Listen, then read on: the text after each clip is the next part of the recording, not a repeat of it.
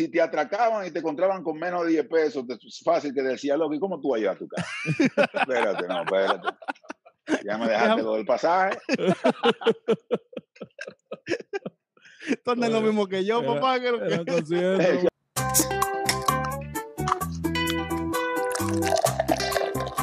Llamate colmado.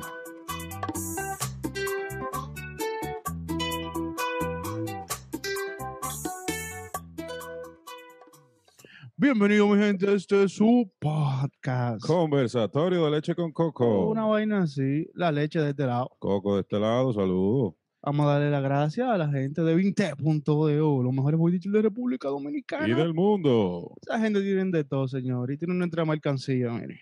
Vayan a comprarla, hombre. Vayan a comprar la mercancía de leche con coco, colaboración con Vinte. Síguelo en todas sus redes sociales como arroba vinte.do y en su página web www Vinte.do. Y también aquí.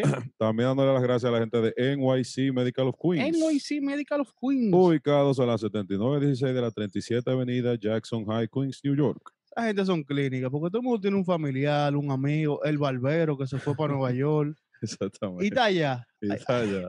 Allá abajo está el número de teléfono, mándale ese número de teléfono. Y la dirección que yo te acabo de decir también está apuntada allá abajo para que se lo mande a toda tu gente allá. Ellos son clínicas con varios especialistas y lo importante es que hablan español y no solamente español, sino dominicano. Tu golondrino, tu tu, tu huesito la contentura, todo eso ellos te lo van a entender. Te lo van a entender. Así que síguenos en sus redes sociales como arroba NYC Medical Queens. Y la gente Patreon también. Gracias a la gente de Patreon, gracias por el aporte para nosotros beber cerveza mientras grabamos este podcast. Eh, suscríbete al canal si eres nuevo. Vamos al mambo. ¿A quién tenemos aquí hoy? Tenemos aquí, yo diría que una persona que, wow, una trayectoria bastante larga dentro de lo que es la música. O sea, tú le estás diciendo viejo. No, bueno, no, no viejo en sí, pero este, reconocido hace mucho tiempo. Eh, se ha destacado en lo que es el rock dominicano. Ajá. Eh, y sin más preámbulos, señores, tenemos aquí a Tony Almond. Saludos, Tony. Saludos, jóvenes. ¿Cómo están ustedes? Bien, bien, gracias a Dios. ¿Y tú, todo bien? Bueno, estamos dentro de lo que cabe, estamos vivos. A partir de ahí la cosa se puede complicar un poco. Pero se puede complicar para bien. O sea, imagínate, si no está vivo, algo puede hacer. Claro, claro. ¿Cómo, cómo algo se complica para bien? yo me quedé con la duda también. yo, te, yo te puedo explicar. Dale, dale. Hay gente que dice, hay gente que dice que, loco, ¿cómo tú estás? Explotado, con mucho trabajo. Eso es complicado para bien. Ah, ¿Cómo estás? Rullido, sin uno. Eso es complicado para más. Complicado para más. buena teoría, eso está buena esa. Mira, Tony, vamos a empezar. Vámonos para atrás, para atrás, para atrás. Eh, ¿En qué año tú naciste? En el 63, 9 de septiembre. Ok. 67, 67, perdón. Ok, 67. ¿Y qué, dónde naciste? ¿Eres dominicano? ¿De qué? Nací en un barrio que todavía se llama Herrera. Básicamente en una, en una calle que se llama Calle El Diamante, todavía está ahí también. Era, mi patio era lo que la gente de generación y una de las que un poquito la que sigue conocida como el aeropuerto de Herrera. eso ya oh. lo quitaron, lo mandaron para Ligüero, pero yo, mi patio era el aeropuerto de Herrera.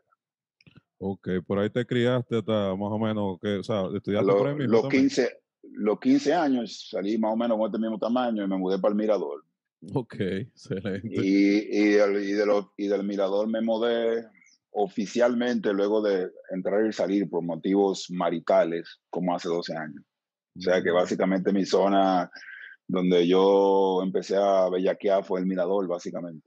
Oh, ya, ya. A lo que hice saliste tranquilito, cogiste por mirador y allá fue que empezó la bellaquería. Claro, pues imagínate, incluso había demasiado bellaco en Herrera y mi mamá quiso salir de ahí como de que para protegernos. Ajá. Y bueno. Sin saber que en el otro lado era que te iba a arrancar. Ese romo no se iba a ver solo. Ese no. Había que acabarlo. Eh, Mira, ¿y dónde? El, colmado persigue a uno. Qué vaina. ¿Y dónde estudiaste? ¿Dónde empezaron tus estudios? En el Colegio Clarelo, duré los 14 años ahí. Okay. Y luego me fui a la UNFU, que me quedaba al frente. Ok, ok. Entonces, mi papá era profesor ahí entonces había la oportunidad de que le dieran media beca a uno. Y nada más duraron un par de semestres la, la media beca, pero ahí seguí, ahí duré cuatro años y pico hasta que me metí en esto. Excelente. ¿A qué edad, a qué edad entonces tú arrancas? ¿Pero qué tú estudiaste primero? Arquitectura. Arquitectura. Uh. ¿Alguna vez el sitio o tú soltaste eso en banda? No, solté eso en banda, pero ya estaba avanzado. Lo que pasa era que ya yo primero ya había compartido con muchísimos amigos de la carrera que estaban en diferentes niveles y yo más o menos tenía una visión eh, socioeconómica de lo que era la arquitectura aquí como carrera. Y como mm. que a mí el diseño me gustaba, pero coger órdenes no. Entonces la única forma de tú, poche, uh, tú coger una picada esa era meterte en la firma de alguien que esté construyendo. No es la cosa como ahora, porque entonces la, esta onda de construcciones que han florecido en los últimos, qué sé yo, 15, 20 años en toda la ciudad. Antes era muy poco los arquitectos que tenían picada y tú tenías que trabajar para ellos. Entonces tú sabes que a mí me gusta el diseño, pero yo soporto cómo hacerlo como para mí. Y en, y en esa búsqueda me pasó esto por el, por el, por las manos, pero yo lo que quería era bailar. Yo era, a mí lo gustaba era bailar. Yo quería ser bailarín, era. Oh, tú querías ser bailarín. Eso, y, pero esa influencia, de, dónde, ¿de dónde viene esa influencia? Exacto.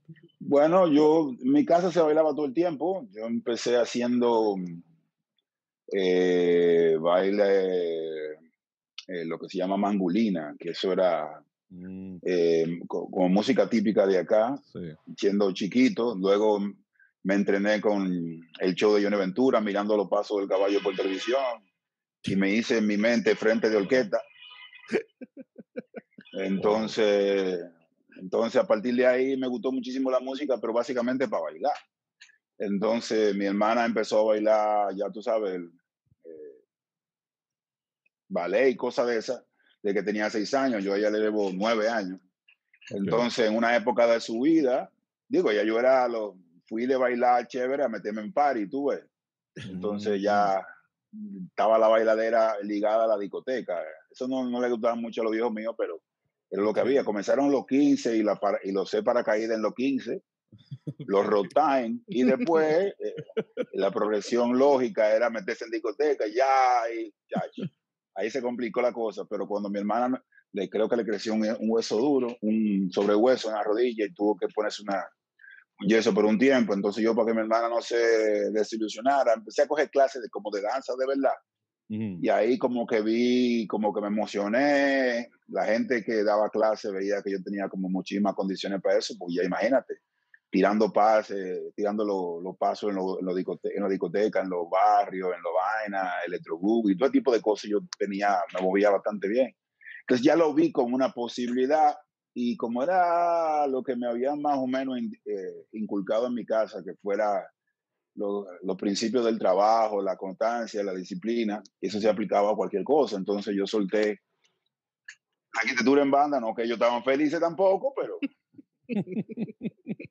Obviamente, como Pero para pasar hambre aquí, mejor lo paso aquí bailando en la discoteca. Exacto. Mi idea era buscar una, una, una beca afuera, porque tenía un hermano que vivía afuera.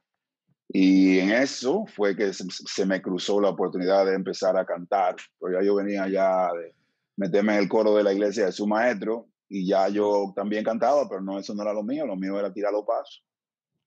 Okay, pero mientras, y, y mientras tanto, como ya yo había salido de la universidad, en lo que yo resolví mi vaina, yo le dije a los viejos míos que, ya, que soltaran eso en banda, que yo, con lo que ellos me habían educado bien en la casa, yo, yo eché el plate. Y que se mm. olvidaran de mí, que me dieran hecho mientras tanto, porque yo comida me la buscaba, porque ellos ya lo habían hecho por suficientes años. Y yo empecé a trabajar en un bar donde no se bailaba, pero había romo y música, y yo con eso me entretenía. y, y, pagaba los biles y pagaba la clase y las cosas, hasta que conocí a Leo Susana y, y por ahí comenzó la travesía. Ok, entonces dijiste que te pasaste, o sea, empezaste la parte del canto por eh, en, coro de iglesia, ¿verdad? En el coro de iglesia, claro. Ok, entonces trabajaste como, o sea, cuando ya dijiste a tu familia que, que básicamente mira, yo voy hasta aquí, pero yo me voy a seguir buscando lo mío, pero voy a soltar la, la, la, la, Exacto. Trabajando en un bar. ¿Qué tú hacías en ese en un bar? Claro. Yo era DJ. Ok, ok. Porque también fue DJ. Bien, claro. DJ el hombre, excelente. Sí, claro. No, pero, pero con, los platos tú ponías música y decías. Con los platos, con, en esa, eh, con los platos, con los platos. Con los platos, eso es lo que había. En esa época empezaron a salir los, los CD. En esa época. Yo fui DJ de ahí y después fui DJ de, de Radio Litín también por varios años. Ok, ok, ok. Entonces, ¿cuándo ya pasa la, la que dijiste que conociste? Uh, escúchame, repíteme el nombre que no, no lo capté. Leo Susana. Leo Susana. Entonces ahí, ahí es que entonces se pone en serio el tema de la, de la, de la cantadera, o sea, de cantar. Bueno, lo que pasa es que él era un, dominicano, bueno, era un neoyorquino de padre dominicano. En aquella época se hacía la vaina al revés, tú, cuando tú te ponías caliente por allá, te mandaban para acá. Porque, aquí te porque aquí te podían sonar sin que, sin que los padres tuyos caían presos. Entonces a él lo mandaron para acá eh, para que se enfriaran donde uno primo. Entonces, uno de mis compañeros del barrio, del tigueraje y del baile, se había juntado con su prima hermana. Entonces, yo él lo veía, incluso la, la, pareja de mi amigo también era de mi coro de bailadera, que era, también era gente que vivía en Nueva York también. Entonces, cuando yo empecé a visitar el Panamío, empecé a hacer coro con este tigre, porque el primero que yo conocía que, que tocaba un instrumento, tú ves. y entonces, hablando de música en general, nada, iba, nos metíamos al cuarto y empezamos a hablar de música. Y yo, como que era algo como que natural que salió ahí, aunque yo nunca había hecho música en mi vida. La música para mí era como para bailar, eh, bailarla y para, qué sé yo, irme en una, porque yo dormía con música y yo lo que me hacía todo el tiempo era como oír música. No, no hacía mucha otra cosa. Pero tú no, te visualizaste, tú nunca te visualizaste de que, voy a ser músico en algún momento, tú lo tuyo no, bailar y, voy a vivir mi vida en esa vaina, en ese relajo. No, no, más fácil, más fácil yo me visualicé jugando basquetbol, porque yo jugaba muchísimo basquetbol y en una época eh, hicieron un draft aquí para ir a jugar en una, un programa de una universidad de Oregon y yo me iba todo, pero como que esa vaina como que lo cancelaron. Pues yo jugué basquetbol varios años, desde infantil hasta... No jugué superior porque esa gente practicaban al mediodía, entonces en esos tiempos no había cuarto para eso. Entonces imagínate, yo preferí, que, preferí quedarme en la universidad y yo jugué de la UFU, sí, varios con el equipo, con, con muchísimos muchachos de allá. Ok, entonces de ahí eh, también la carrera de basquetbol, porque tienes el tamaño. Yo he visto, o sea, no te he visto en persona, pero te he visto que tú eres más alto de lo, de, lo común. De, lo común. sí, claro. Ok, excelente. Entonces, los deportes lo dejaste ahí con el basquetbol, no, no seguiste, no, no practicaste ningún otro deporte. Bueno, como practicaba, yo, bueno, yo jugué un chin voleibol, hice un chin de vaina de, de campo y pista, eh, pero lo que hice toda la vida, no ya como deporte, ya era parte de mi vida de montar bicicleta, tú ves ya se me convirtió en, mi forma de transporte. Yo, ya mi cuerpo ni siquiera lo, lo brega como eso. Después de, porque como yo jugando basquetbol me lesioné las dos rodillas y duré muchos años que no, o sea, hice terapia, pero nada más para poder caminar y bailar par de salsita de vez en cuando, pero tampoco me podía pasar de contento porque se me salía la rodilla por un lado. Wow. Eh, entonces, nada, hace unos cuantos años me operé, pero fue un bacano ahí que era como, me cruzó, tú sabes, como la medicina de aquí, el tigre. Estaba aprendiendo contigo. No, él no estaba aprendiendo, no, él estaba, él estaba haciéndose rico conmigo y con uno de pendejo, El diablo. Pero bueno, ya tú, tú sabes, el, famoso vaina, sí, sí, sí, el seguro te cubre eso, pero hay que buscarte, dame 50 por los lados, tú, tú en la cama. El diablo. Lío, es un ladrón. tiene que estar preso. Exacto. No, a mí, y, no, y era, y era miembro del ejército, el tipo, el doctor, ya te puedes imaginar. Ande, Pero bueno, en algún día, en algún día, después de, después de varios años me puse a hacer vaina como más exótica y no me dejó, no me descojoné tanto por eso, me puse a hacer snowboard cuando me iba de viaje. Okay. Y me encantó el snowboard, porque tú ves, nunca hice surf por aquí, porque yo no sabía ni nada. y me puse, me, me, puse a hacer snowboard por unos cuantos años mientras podía. Y después me puse a hacer eh, CrossFit, que es lo que, digamos, que es lo que más yo he hecho en los últimos 15 años. Pero te aguanta la rodilla eso, porque eso es fuerte. Yo lo que hago es que la cosa de impacto no la hago. Ah, ok. Claro, porque, en una época, porque en una época el mismo CrossFit fue lo que me ayudó a poder caminar, porque hay, por ejemplo, la, la, la lo que sé yo, el menico está descojonado, pero lo, lo, otro está bien fuerte. Gracias a eso mismo. Pudiste ahí, me imagino que el baile también te ayudó, aunque al final no lo pudiste hacer, pero el baile te ayudó a eso, a fortalecer. No, y como yo trabajo de pie, tú sabes, la brincadera en el escenario era algo que, para lo que me servía todo eso. No, Para no estar que con el bofe en el piso y jodido. Y nunca, y nunca llegaste a tener como un baile en un concierto de eso, así que, bye. No, no, no. De hecho, de hecho, a Tomás, nuestro bajista, que tiene problemas similares, yo creo que peores. Una vez, un día me volví, Tomás en el piso estaba el Ay, ay, ay. ¡Todo mío! Recáteme. Pues. Eh, pero el show tiene que seguir, él allá abajo, pero está tocando. Parecía, un, parecía uno como parte del show, pero yo, yo decía, bueno, cargate hombre. y el que, y Mira, entonces después de. Agárralo por el boloche y arranca. Buscar una silla, buscar una silla. No, había que ir al show con una grúa, por si acaso. con un o con un gato. exacto, con un gato. no, mira, eh, entonces, ¿cuándo surge eh, la idea del grupo, así, cuando como se empezó a armar esa, esa idea. Y el amor por el rock también, porque tú eras, tú eras eh, salsero y vaina de esas. O sea, y no, a, mí, a mí la música en general, yo como que no le veía como, como género desde chiquito. Yo no, yo no la veía como así. Yo veía que era música y que había muchísimo, y que había género, ya, no, no, no utilizaba la palabra género, sino que eran había muchas canciones. Había, muchísimas, había muchas canciones que tenían diferentes swing, algunas se bailaban, otras no. Entonces, eh, yo empecé a oír eh, ideas de rock con eh, el primer año que me mudé a Mirador. Ok. okay. primer, fue, me, me, mudé en el, me mudé en el Mirador en el 83 y ya yo venía siendo fan de un grupo, digo, de muchos otros, pero el primero que vi en el país, eh, que mi mamá me dejó ahí porque era en la ciudad, era un grupo llamado Steel Breeze.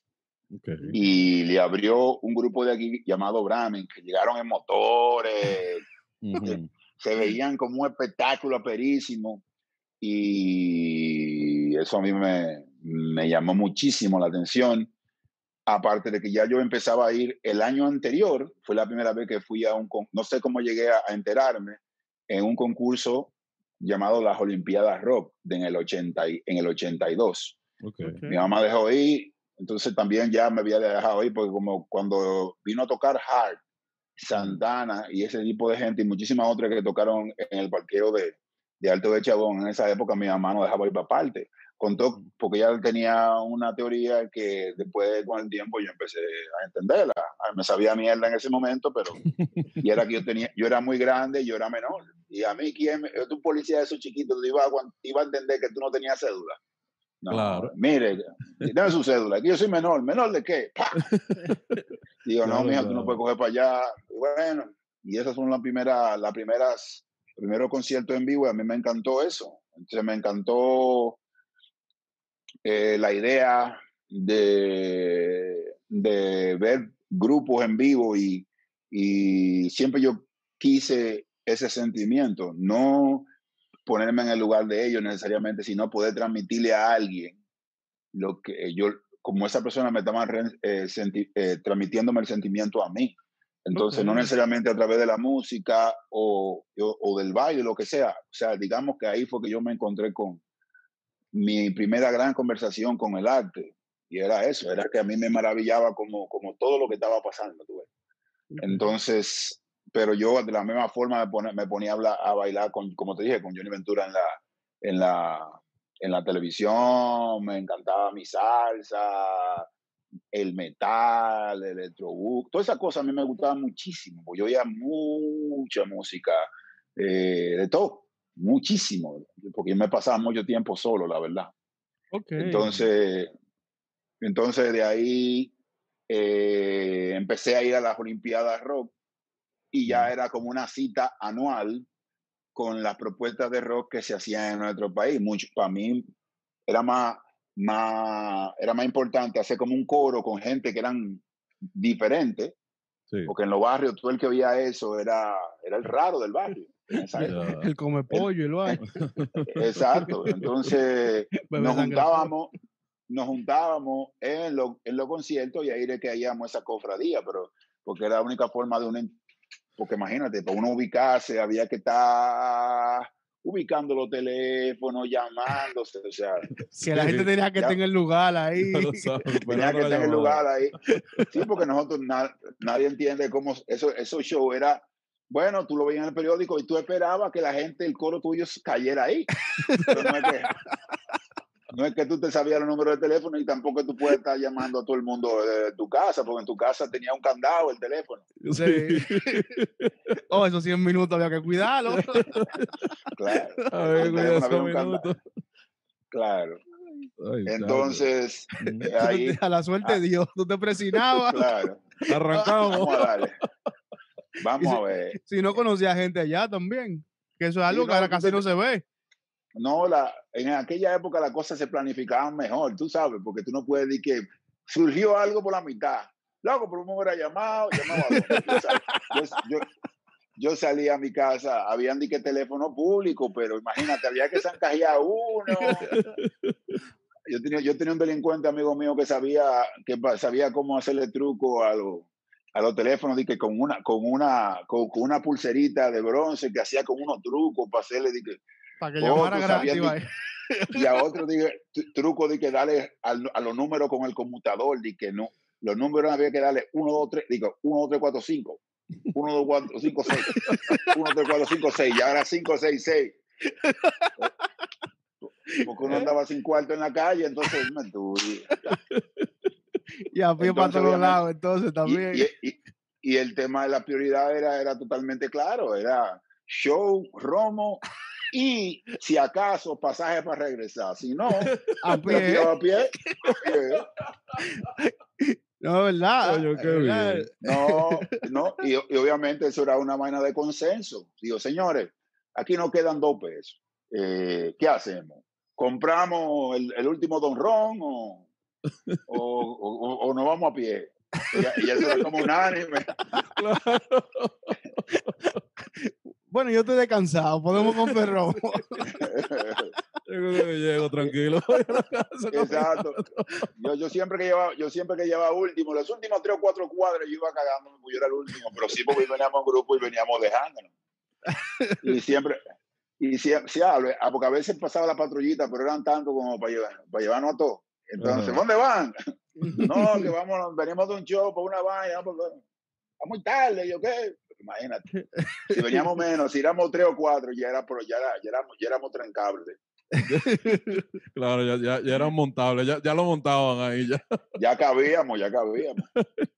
No, pero algo, algo que tú mencionaste, eh, el hecho, algo que mencionaste, es que la diferencia que hay entre ese tiempo, porque un ejemplo, que algo que yo entendí que tú dijiste, ahora uno se comunica con los panas, que sé yo cuánto, y como que tú llegas al sitio y no te ven esa obligación básicamente de conocer a nadie.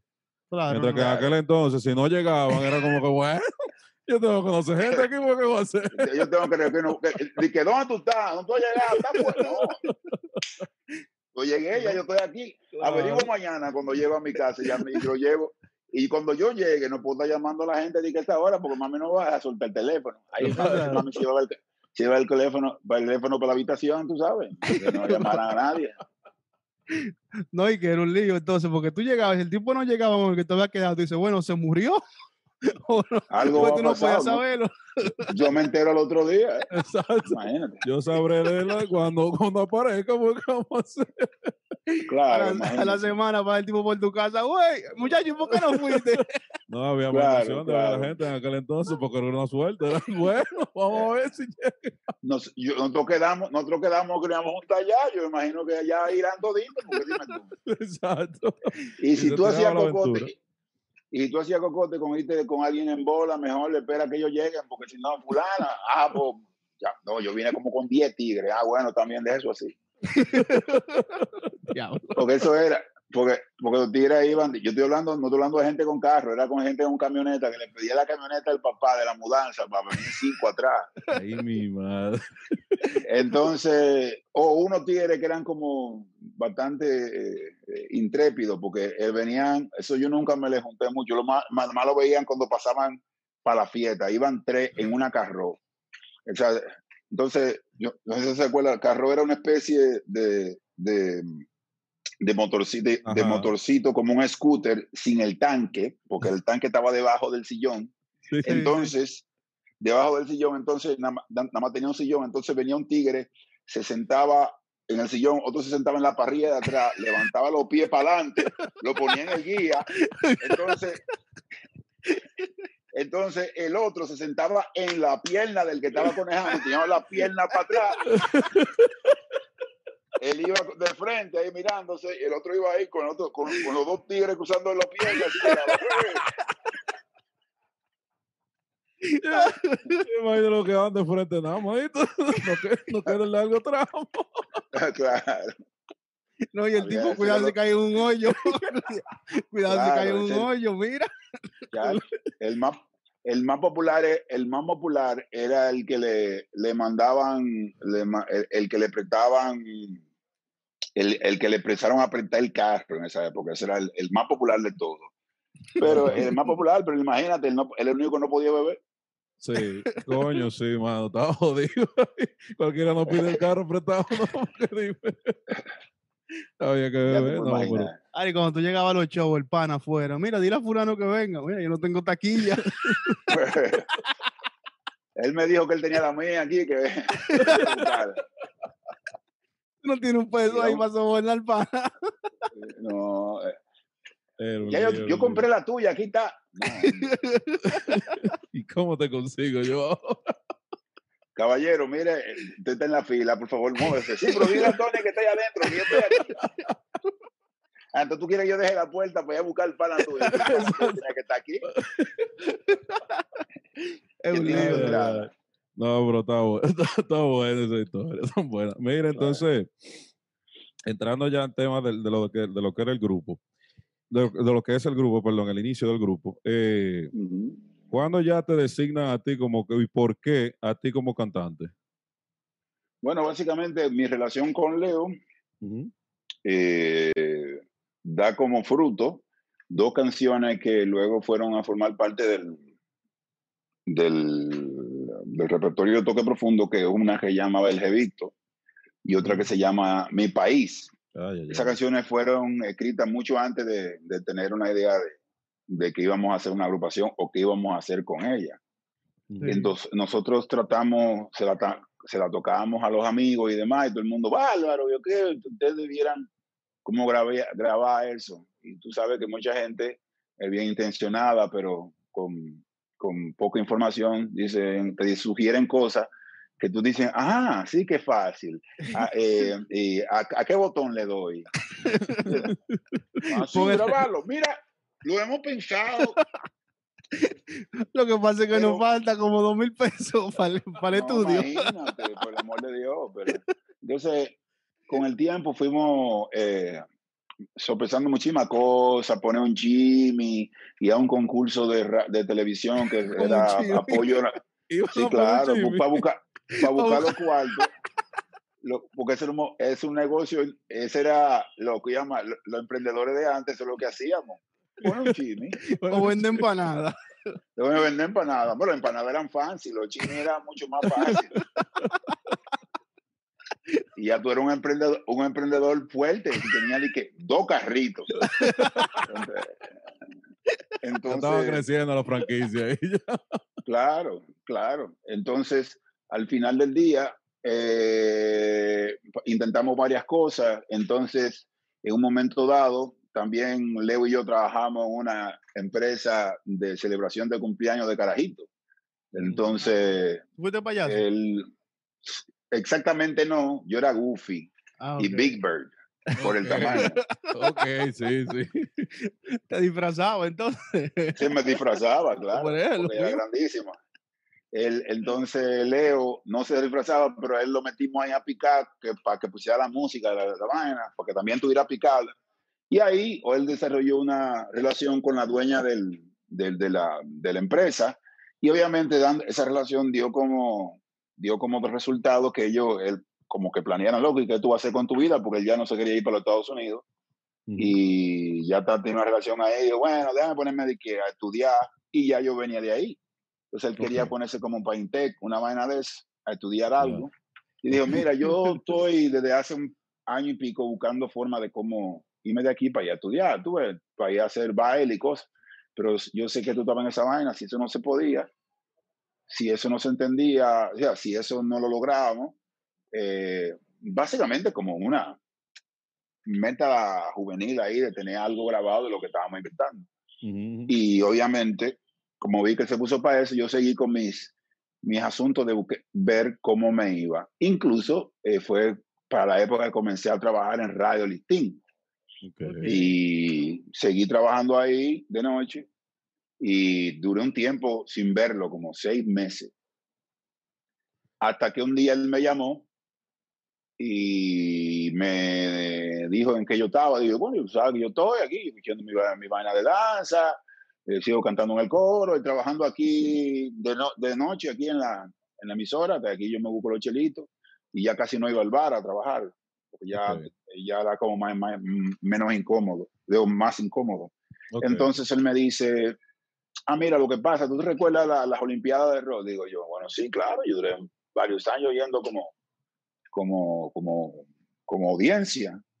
Pues mira, mi primo hermano, Máximo Gómez, eh, y su mejor amigo, Lorenzo Saya Bazán, quieren participar con una banda, pero no tienen ni guitarrita, ni canciones, ni cantante. Tú soportas que nos juntemos con ellos para... Pues no tenían banda. hacer la, la, Sí, no, exacto para hacer las canciones que nosotros tenemos. Digo yo, bueno, sí, loco. Yo nunca he cantado en el escenario, lo mío cantar en la iglesia, así cuando con un grupo de gente, pero sí, si es una cosa concreta, eh, yo lo que no quiero es perder mi tiempo, tú ves, porque como yo estoy en otra vaina, entonces él me dijo, sí, vamos a darle. Eh, conocí en esos días a, los muchachos, a Máximo y a Lorenzo. Eh, luego buscamos gente y apareció uno que, que se llamaba se llama Osvaldo Peña Prieto, luego que probamos varias gente para el bajo. Eh, ensayamos como dos veces al día por dos semanas, participamos en la Olimpiada y ganamos. Y, eh, y el premio principal de, esa, de ese concurso fue grabar dos canciones, que fueron el Jevito y mi país. Y, ahí comenzó, y el reto ya es historia. Pero ustedes la grabaron y cómo te le di en promoción esa canción, porque era difícil en esa época también. Bueno, obviamente los patrocinadores del concurso ya era un salto enorme. Eh, por ejemplo, el, eh, el patrocinador, uno de los patrocinadores principales era Pepsi en ese momento, Luego era la, X102, que era la emisora que apoyaba ese concurso. Y uno de las, como era un evento, ya que era común, ya habían hecho acuerdos que la primera, los ganadores iban a estar en un, programa que llamaba Sábado de Corporán, Sábado Joven, que eso lo veía, el, lo veía el país entero. Entonces, mi primera presentación en televisión fue en Sábado de Corporán, donde me vio el país entero. Eso, eso, eso ahora es imposible de hacer. Sí. Porque, porque tú tienes un tigre que haga una vaina, qué sé yo qué. Pero a nosotros comenzamos y en, la, y en la emisora que ponen rock empezaron a poner el tema de rock porque éramos los ganadores de la Olimpiada. Entonces, luego de que ponían esas canciones, la gente le gustó esas canciones. Pero si no fuera por eso, hubiese sido un poquito más complicado. O sea que eso, eh, las Olimpiadas fueron súper importantes para nosotros aunque muchas otras bandas ganaron las Olimpiadas antes y después de nosotros, nosotros tuvimos la, digamos que tal vez por la disposición, eh, fuimos los que sacamos la mayor, mayor parte de ese empuje inicial que fue el hecho de que tu debut sea en el programa más visto del país. Claro, claro, claro. Y ustedes nuevecitos, sin tener como quien dice hora de vuelo. Nada, nada, nada cadillo y de todo, ¿entiendes? Cadillo.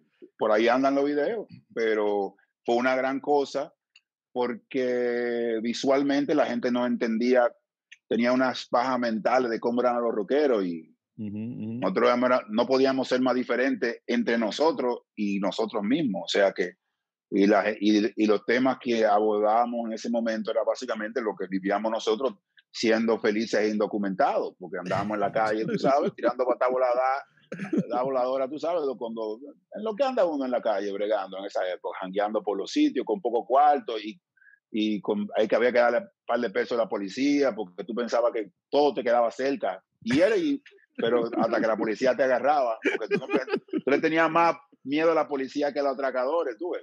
Sí, sí, no, en esa época casi no, no atracaban en esa si, época. Si te atracaban y te encontraban con menos de 10 pesos, es fácil que decía, loco, ¿y cómo tú vas a llevar a tu casa? espérate, no, espérate. Ya me dejaste todo el pasaje. Tú andas lo mismo que yo, papá. Que lo que... ¿Qué fue? porque dime tú, ahora por lo menos tú andas, digamos, con, que dije yo, con un, celular. y más o menos. Pero yo andaba como con la, con la cédula y un bollito de cuarto, que normalmente era tirada por una cerveza y para el pasaje de volver. ya tú no necesitabas más. Y, cuando ya tú, y a, y a, quien era mejor administrador, obviamente tú tenías que cargarlo del chimi. Pero el chimi también era un problema, porque si los tigres no, no venían con chimi, con cuarto para el chimi, comerse el chimi significaba una mordida. Porque todito iba, eh, loco, déjame llegarle. Dije, loco, déjame llegarle. Déjame llegarle. Papá, estaba ponen eso, una, una mocosidita nada más. Eran cinco y seis tigres, déjame llegarle, vengo, loco. Ya, Mira, lo que te quedaba el culito. ya, mordía cada uno. Ay, Dios, el arte de compartir, ¿eh? Aquel entonces. Aquello era, difícil. Uno quería y gracias. pero a veces le tocaba a uno también. Entonces ya tú cuando el otro venía, dije, hey, loco, déjame llegarle. Oye, bien. Mira, y una cosa, la, la, la, canción Mi País, ¿llegaron a recibir algún tipo de, me imagino que por el momento en que sale esa canción, eh, estamos hablando de los años, ¿cuál, más o menos qué año fue?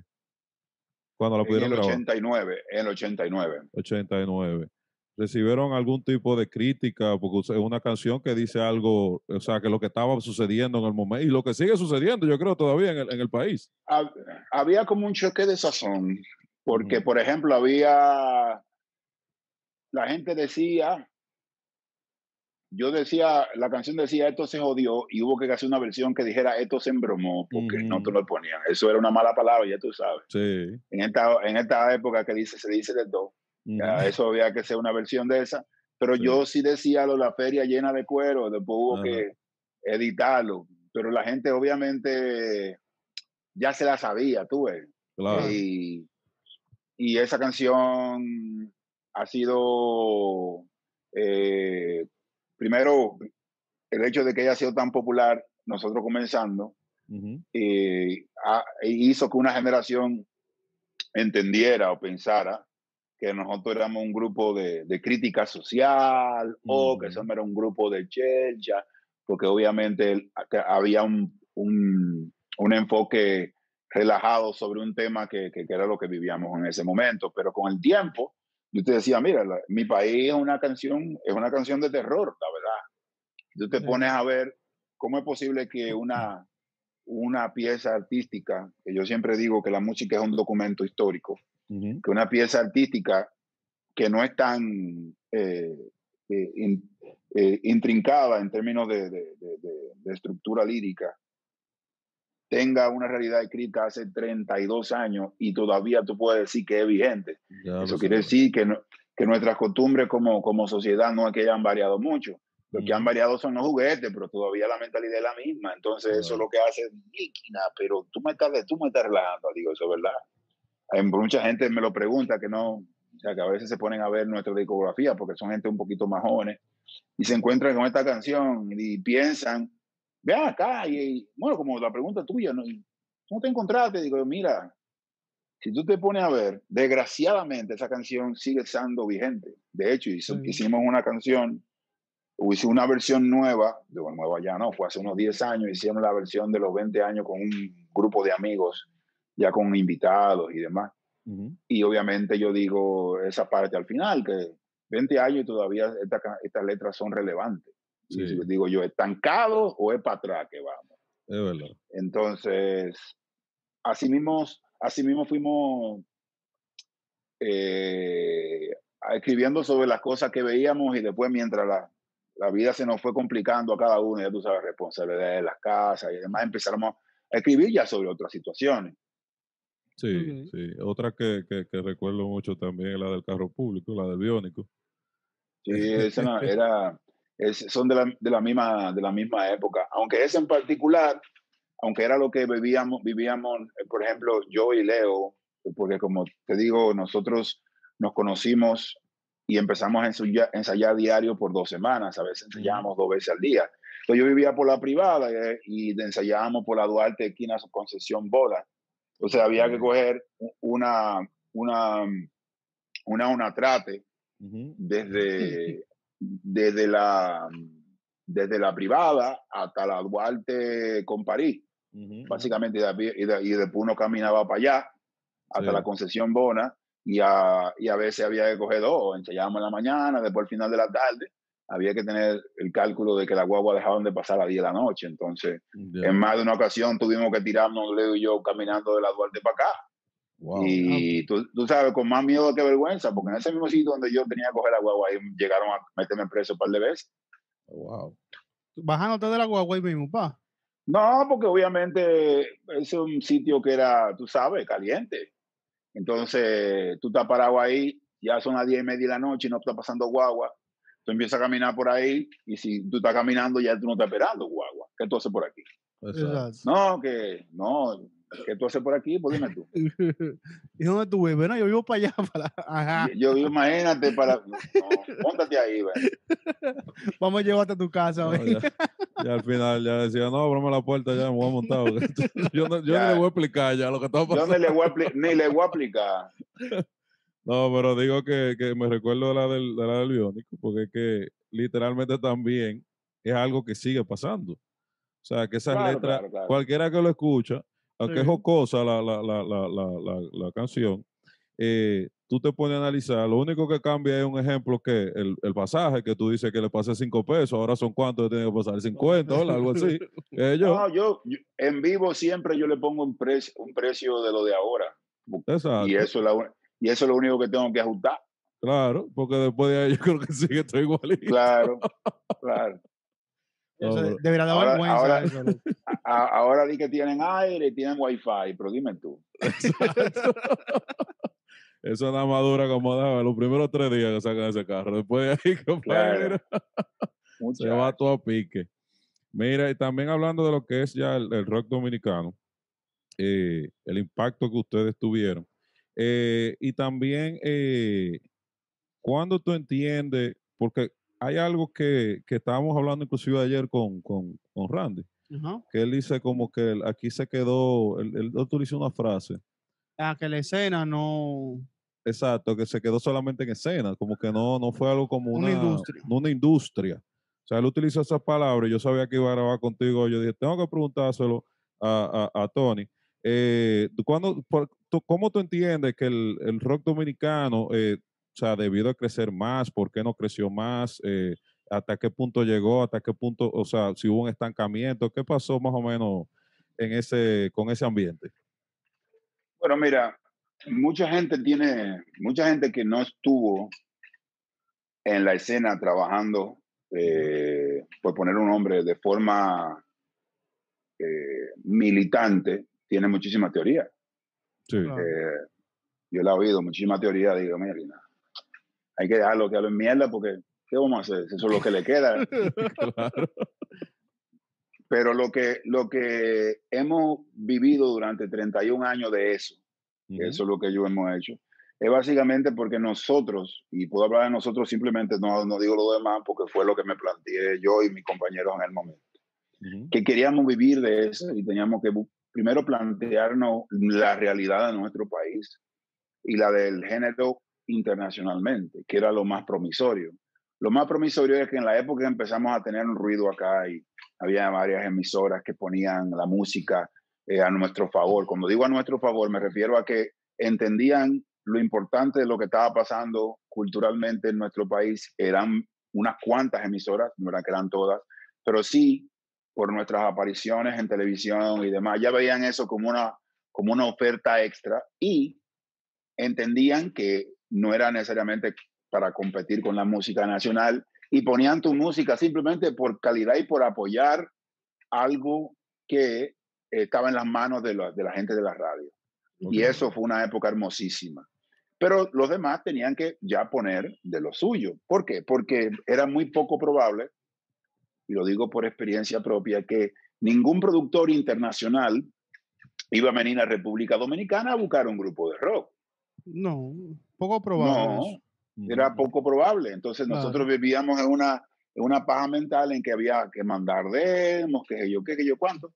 Y, y hacíamos mucho eso hasta que varias, en varias ocasiones eh, nos dijeron todos los tipos de elogios del mundo, pero el problema es que nos decían, el problema es que ustedes son dominicanos. ¿Y cuál? nosotros, ¿y cuál es el problema con eso? Primero, que la, hay un problema con la industria del disco en tu país que, que eh, eh, pone difícil que haya una, una inversión inicial de consumo local que a nosotros nos resulte económicamente rentable. ¿Por qué? Porque allá no compran los discos, lo queman, lo mm. piratean. Entonces, eh, en esa época no había mucho del formato de lo que se hizo, que hicieron muchas disqueras en los últimos 15 o 20 años, luego de Napster, que era que muchas de las firmas artísticas que se daban, o se dan, no sé cómo siguen haciéndolo, eh, eran con el booking incluido, le hace, yo te voy a filmar, pero yo también, las picadas son mías, yo te doy de eso. Porque de ahí que yo, de ahí yo te que voy a sacar los cuartos de, que de los videos y de vaina. En aquella época había, la industria de la música era diferente.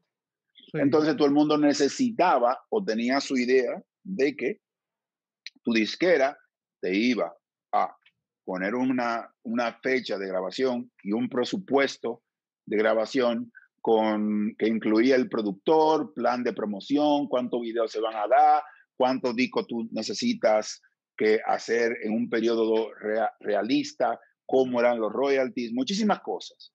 Entonces, en el caso nuestro decía, mira, la única cosa que te podemos recomendar es que te mudes a un país donde el mercado del rock sea mucho más grande y que nos facilite la inversión mientras ustedes trabajan en otra cosa, nosotros le hacemos promoción.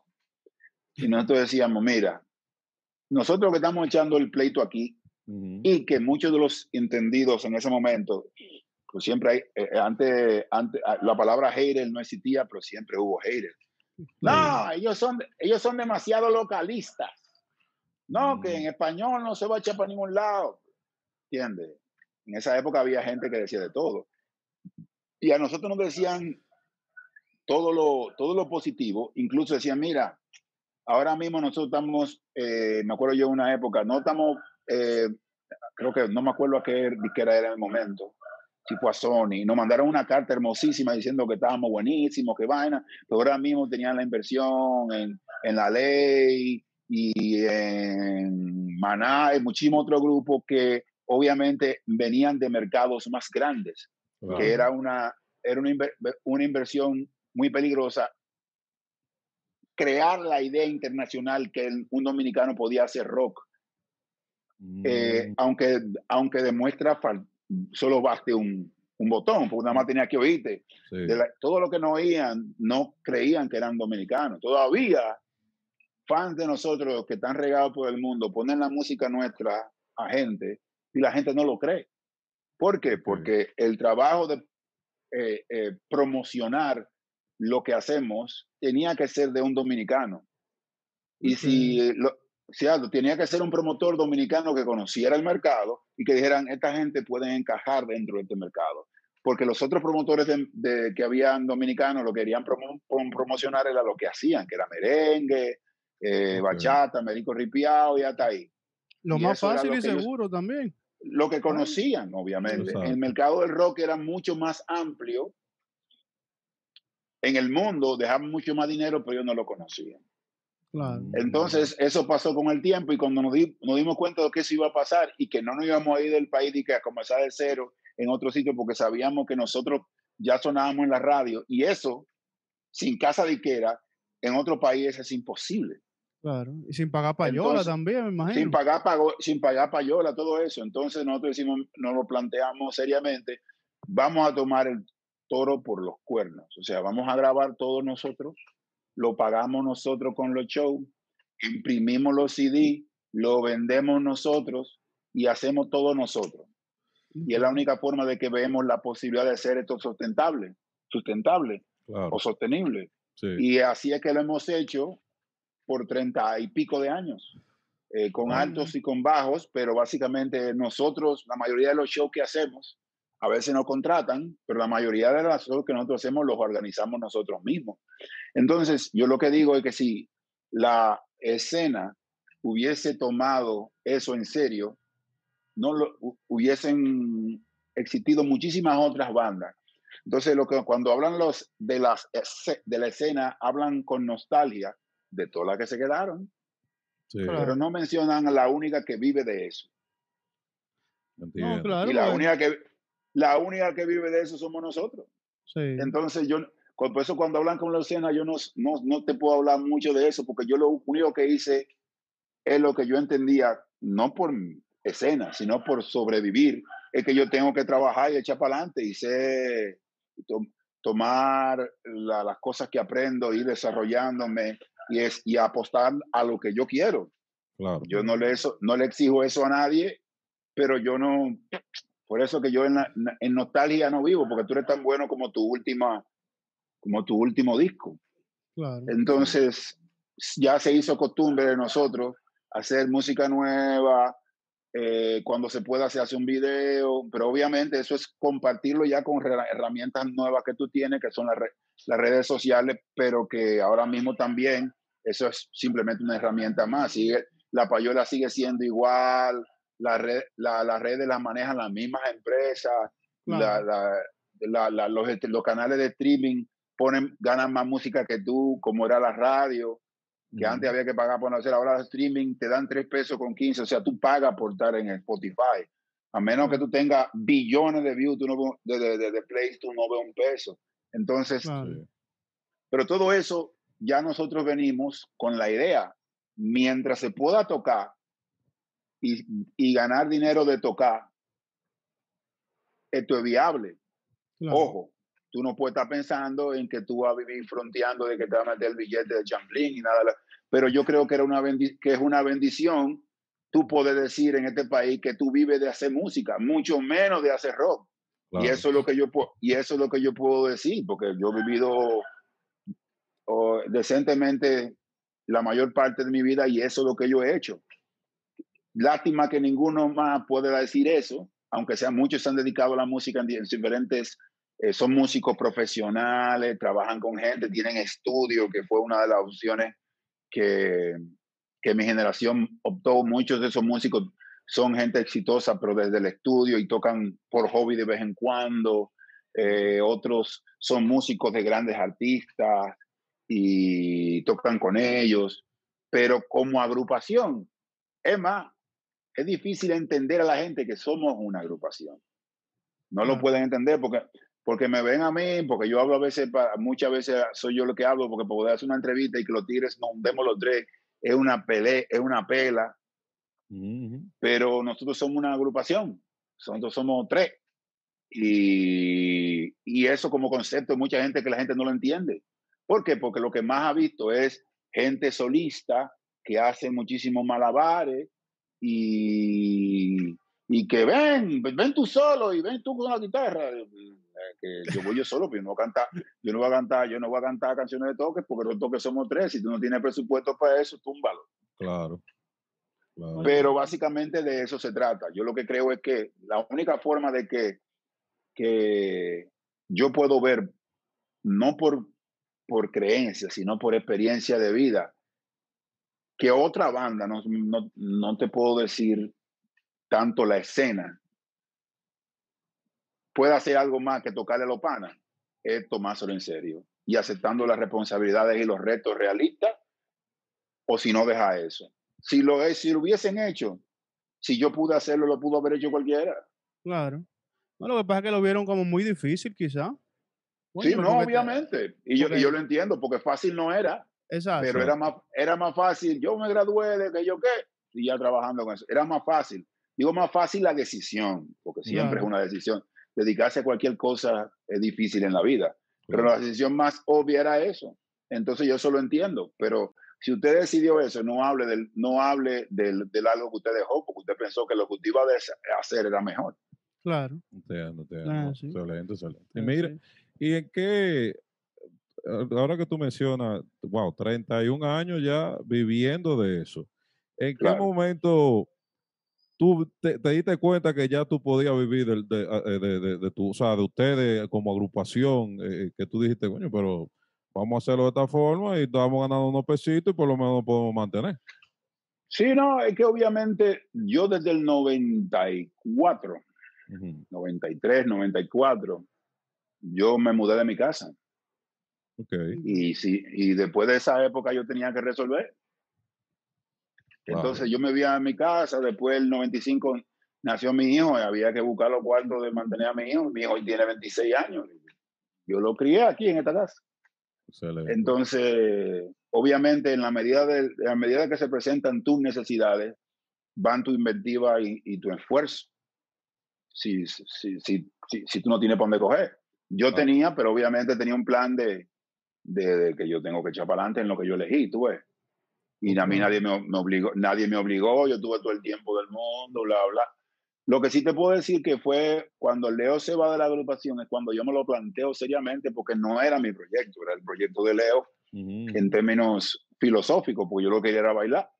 Entonces, cuando Leo, cuando Leo se va de la agrupación, ya tenemos, qué sé yo, varios sencillos en la radio, ya la gente eh, empieza a, reconocerme en la calle porque vamos a ciertos programas de televisión. Entonces, yo todavía trabajo en Radio Litín en ese momento. Y me llama Lorenzo Saya a decirme, mira, Leo me acaba de decir que él se va, que yo y también se va Máximo, que es el, el, baterista. Bueno, se fue poco después porque hicimos una reunión y él también se fue. Entonces ahí fue que yo dije, bueno, déjame yo plantearme esto seriamente. ¿Cuáles son las cosas que tengo a favor y cuáles son las cosas que tengo en contra? ¿En qué estoy dispuesto a ceder? ¿En qué, en qué no estoy dispuesto a ceder? Y yo me puse, me planteé una cosa que creo que fue bastante sensata y clara y por eso, y eso me permitió hacer los esfuerzos que, que, que pude y llegar hasta donde pude. Y porque fue por lo, fue un planteo serio, no fue que nadie me vendió un sueño. Porque a veces alguien creen que, mira, nos vamos a forrar, tú a ver, que nos vamos a buscar, y que sé yo cuánto, y cuando viene a ver, de culado, no hay... Pero yo pensaba que tú eras diferente. No, no. Ah. No, pero que ya tú tenías, ya, o sea, como ya en el momento que él se retire, ya usted, tú más o menos estás viendo el potencial. Me imagino que también eso te ayudó a, pero, la mente ahí. Claro, pero mucha gente, muchos de mi generación también sonaban en la radio. Pero era, pero muchos de ellos también estaban trabajando en otro lado, estudiaban en la universidad. O sea, te digo, no, no, no tenían por qué plantearse eso más allá de ser un hobby que le estaba yendo bien. Yo lo veía por lo que era. O sea, soné en la radio sin payola. Loco, aquí hay un dinero que nosotros nos estamos ahorrando a lo cual le podemos sacar beneficio. Esto es una gran cosa lo que está pasando aquí. Claro. O sea, o, sea, no. O sea, yo antes de, no siendo un artista masivo, toqué muchas veces en Alto de Chabón. En, antes de, yo toqué en el Jaragua, en el Teatro Nacional y en el Centro Olímpico antes de que desde el Festival Presidente. ¿Entiendes?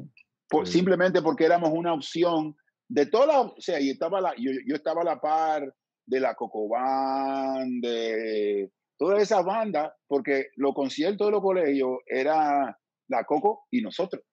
Ok, sí. Entiendo, ¿Entiendes? Por ponerte un ejemplo. O, bueno, eh, hay una extrapolación como que ahora mismo tú vayas a un, a un, a un, a 1.15 en, en, en, el country y te Don Miguelo y los Rosarios. Yo toqué con los Rosarios muchísimas veces. Entonces todo eso se logró de la mano de cinco chamacos en ese momento y que después fueron cuatro y ahora son tres. Nunca hubo mucho apoyo de fuera, más allá de que la gente veía, veían que nosotros estábamos trabajando eh, seria y sinceramente. Y yo, no, espérate, y ellos no me están trayendo un disparate. Vamos a meterle la mano a los tigres, pero los tigres están trabajando de verdad. Y siempre hemos tenido el respeto de los medios que, se, que fue aumentando con los años. Y el respeto, ¿por qué? Porque mucha gente que tenía tanto o mucho más talento que nosotros simplemente no aguantaba, no aguantaban la demanda de los años, porque no es fácil, tú ves. Coño, ¿no? Y también el, el, el, dinero para las grabaciones también, porque todo es, casi prohibitivo, porque a un pobre no puede hacer rock aquí. Eh, entonces, lo que nosotros hicimos, parte de las decisiones que tomamos en general, como grupo e individualmente, fue, por ejemplo, eh, Tomás, nuestro bajista, empezó a meterse a, grabar cosas en su casa y en su cuarto. Ahí empezamos a grabar cositas, luego de que ya teníamos muchísimo lío de grabar pedazos de canciones en un estudio, de ver dinero allí, alguien que nos un favor. Entonces, ¿tú entiendes?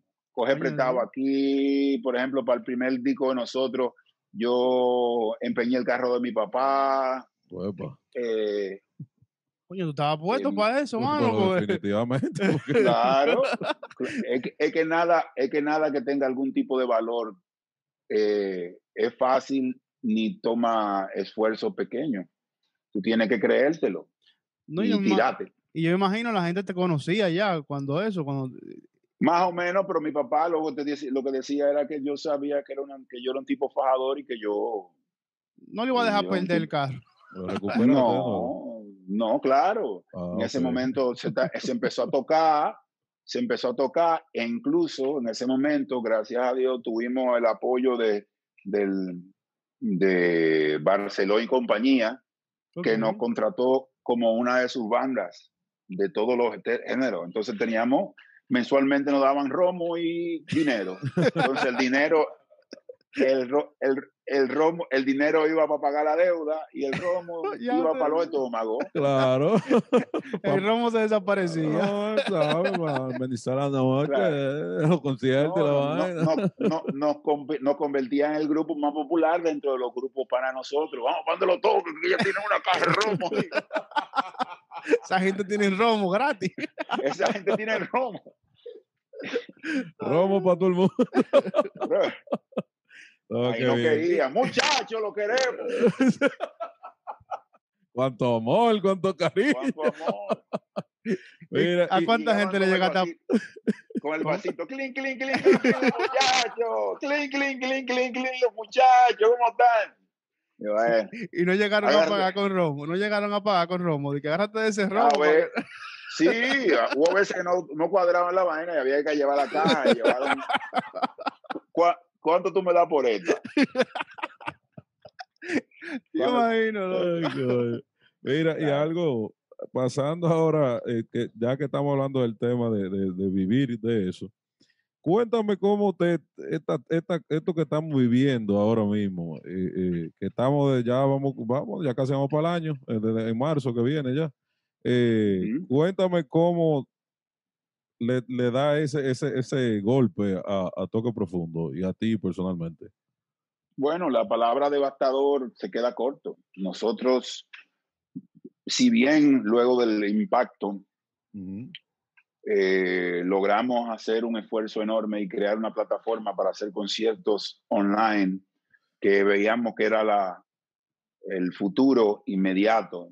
Y, teníamos, de nuevo, yo, yo, no, yo soy una persona que se trata muy realista a la hora de plantearnos las cosas. Y ya para abril yo tenía claro que la gente se estaba volviendo un, disparate y, estaba, y estaban eh, eh, engañándose ellos mismos con muchísimas cosas.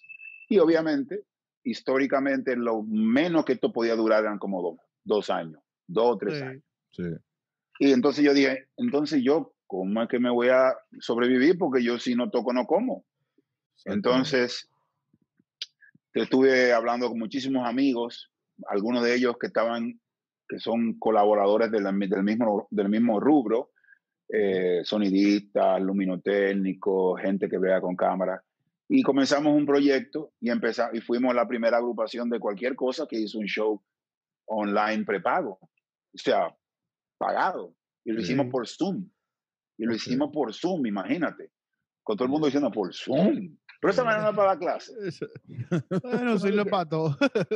Digo, bueno, yo le voy a buscar la vuelta, loco, porque yo tengo que buscar. Entonces, el mundo entero estaba buscando opciones y yo estaba buscando las opciones a la par. O sea, se hablaba de una vaina, yo me metía en la página, buscaba los pros y los contras. No, eso no es. Y yo buscaba lo y lo, y lo que al final le dábamos vuelta, todo era eso. Bueno, convencí a un grupo de amigos en que me apoyaran en ese proyecto y lo hicimos la primera vez y quedó muy bien, pero obviamente sabíamos que, que había limitaciones técnicas mucho más arriba de lo, que, de lo que la gente podría apreciar, pero mucho por debajo de lo que podíamos ofertar nosotros en temas de, en temas de, porque es como, como cuando Elon Musk eh, se propuso crear un carro eléctrico. Una de las cosas que a mí me, llamó la atención es cómo tú convences a una gente que tiene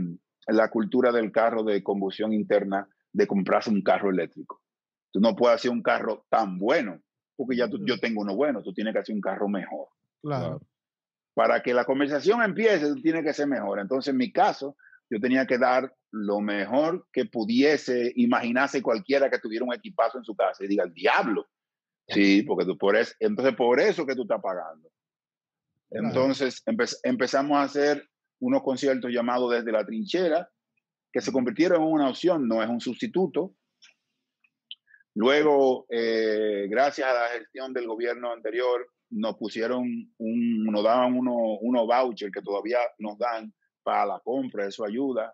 Mm. Y a veces entran chelito de venta de discos porque la gente fuera a comprar discos todavía. Y estos últimos tres meses que no se han podido hacer conciertos por, por el problema de los horarios han sido, bueno, si no es por los amigos míos que me chequean, ¿qué tú estás?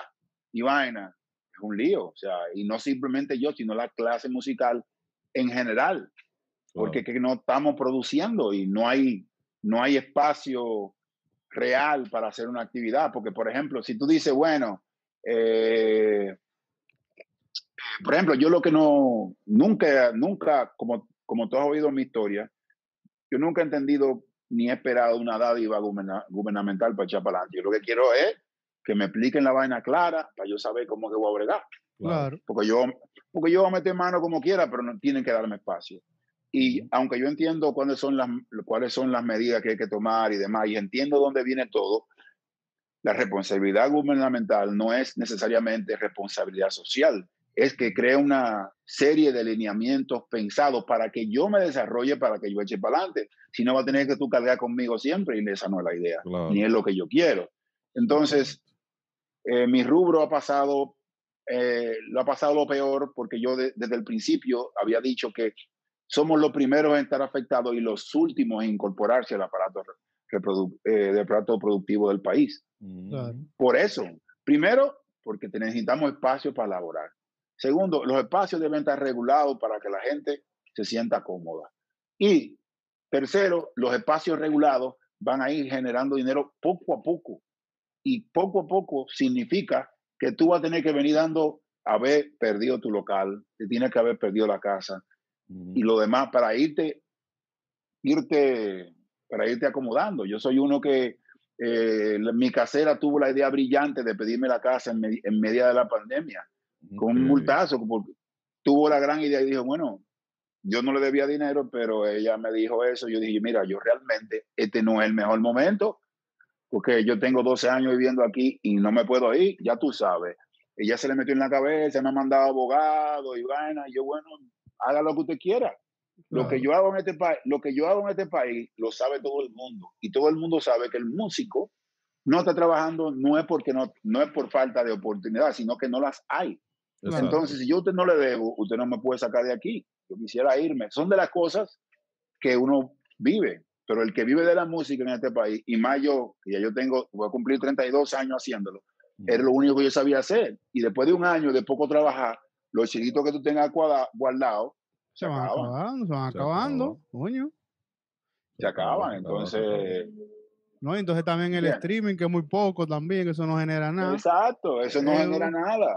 Es una paja mental realmente. Y aquí no hay cultura tampoco de comprar discos ni esto. No, a nosotros nos llegan dinero de compras de discos siempre, todos los meses, pero cositas que sirven para pagar el internet, ¿tú entiendes? Exacto. No hay que la gran cosa, pero, pero, pero las culturas mientras más se abren, existen esa posibilidad, pero es una opción. Como te dije, no es un sustituto. Claro.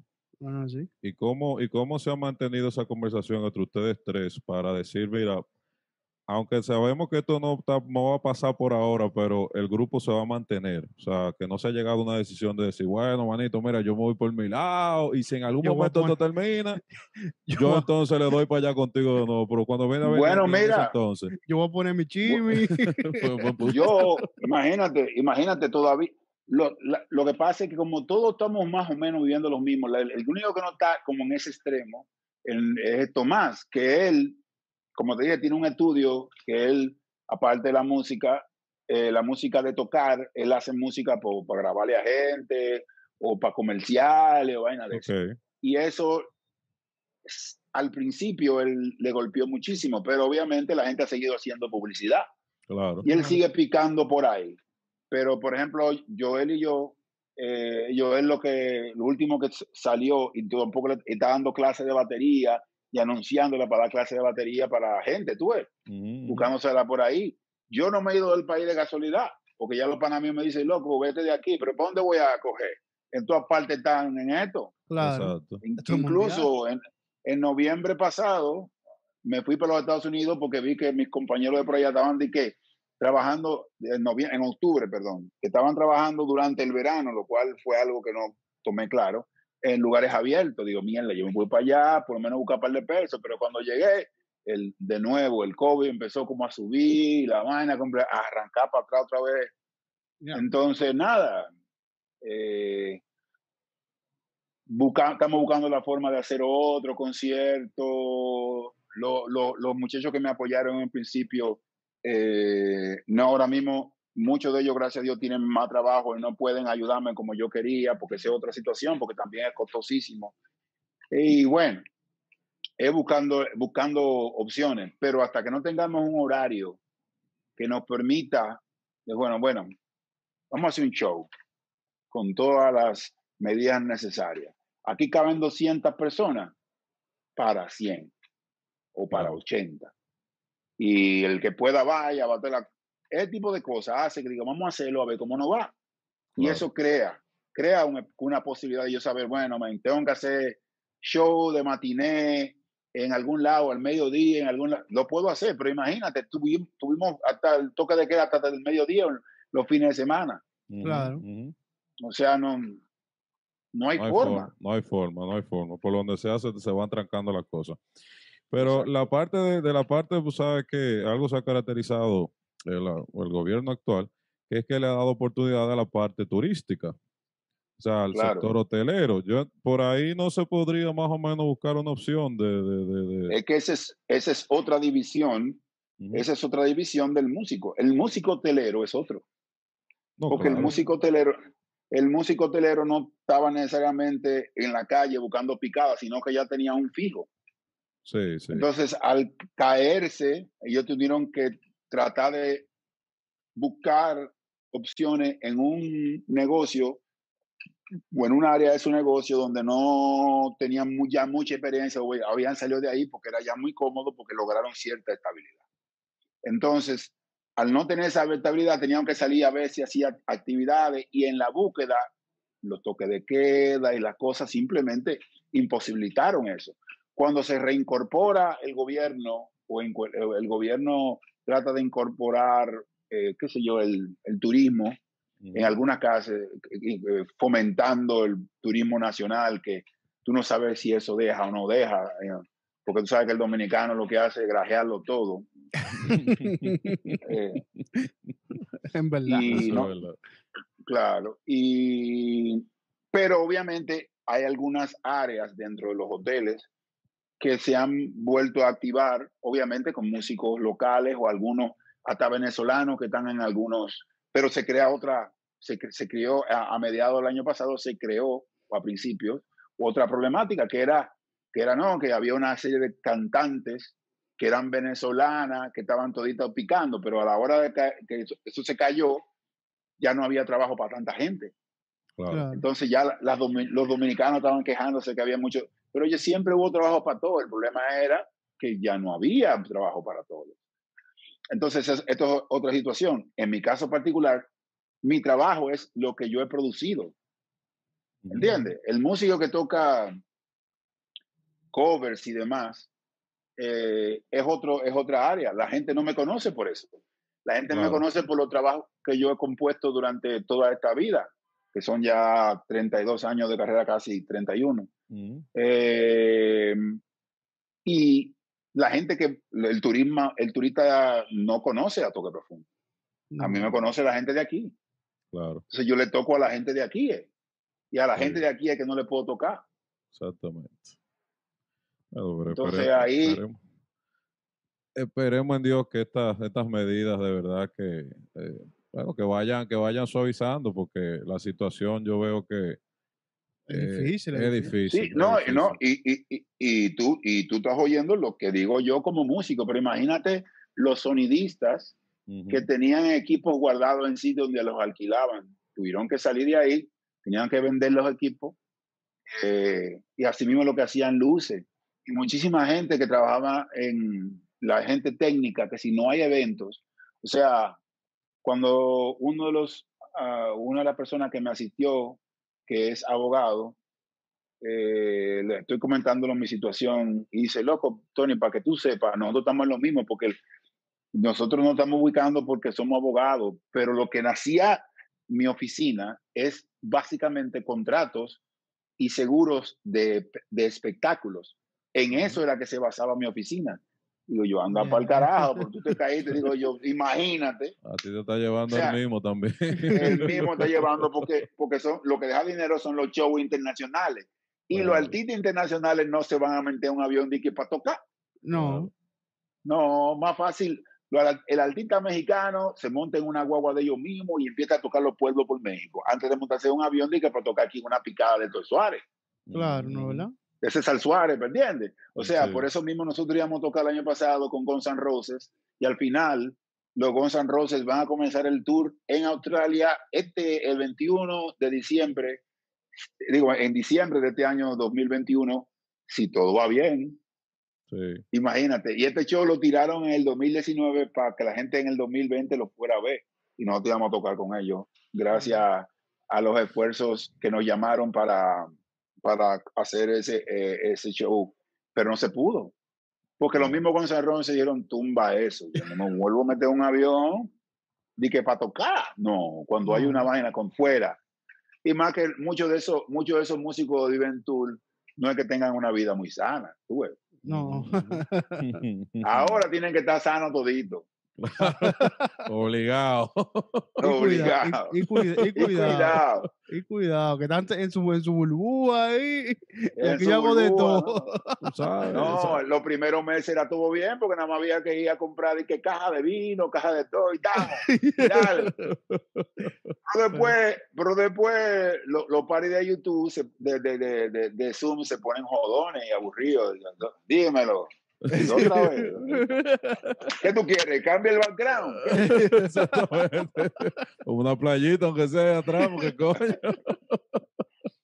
No, pero mira, mira, no, pero eh, una cosa también que te quería preguntar, no quiero que se me olvide dentro de la trayectoria que ya tú nos has contado y lo que has pasado, etcétera, etcétera, que no solamente el que esté viendo esto nos diga, ah, no, Tony Alma, sí, está profundo, yo, sí, pero mira todo lo que se tuvo que pasar. Eso, eso de eso, de e, esa, esa canción que te escucha de Carro Público, de que eso fue verdad que lo vivieron y todo el tiempo que tienen ahí cogiendo su pela y lo que han hecho, la trayectoria que tienen viviendo de esto y las decisiones que han tenido que tomar para mantenerse en eso. Exacto.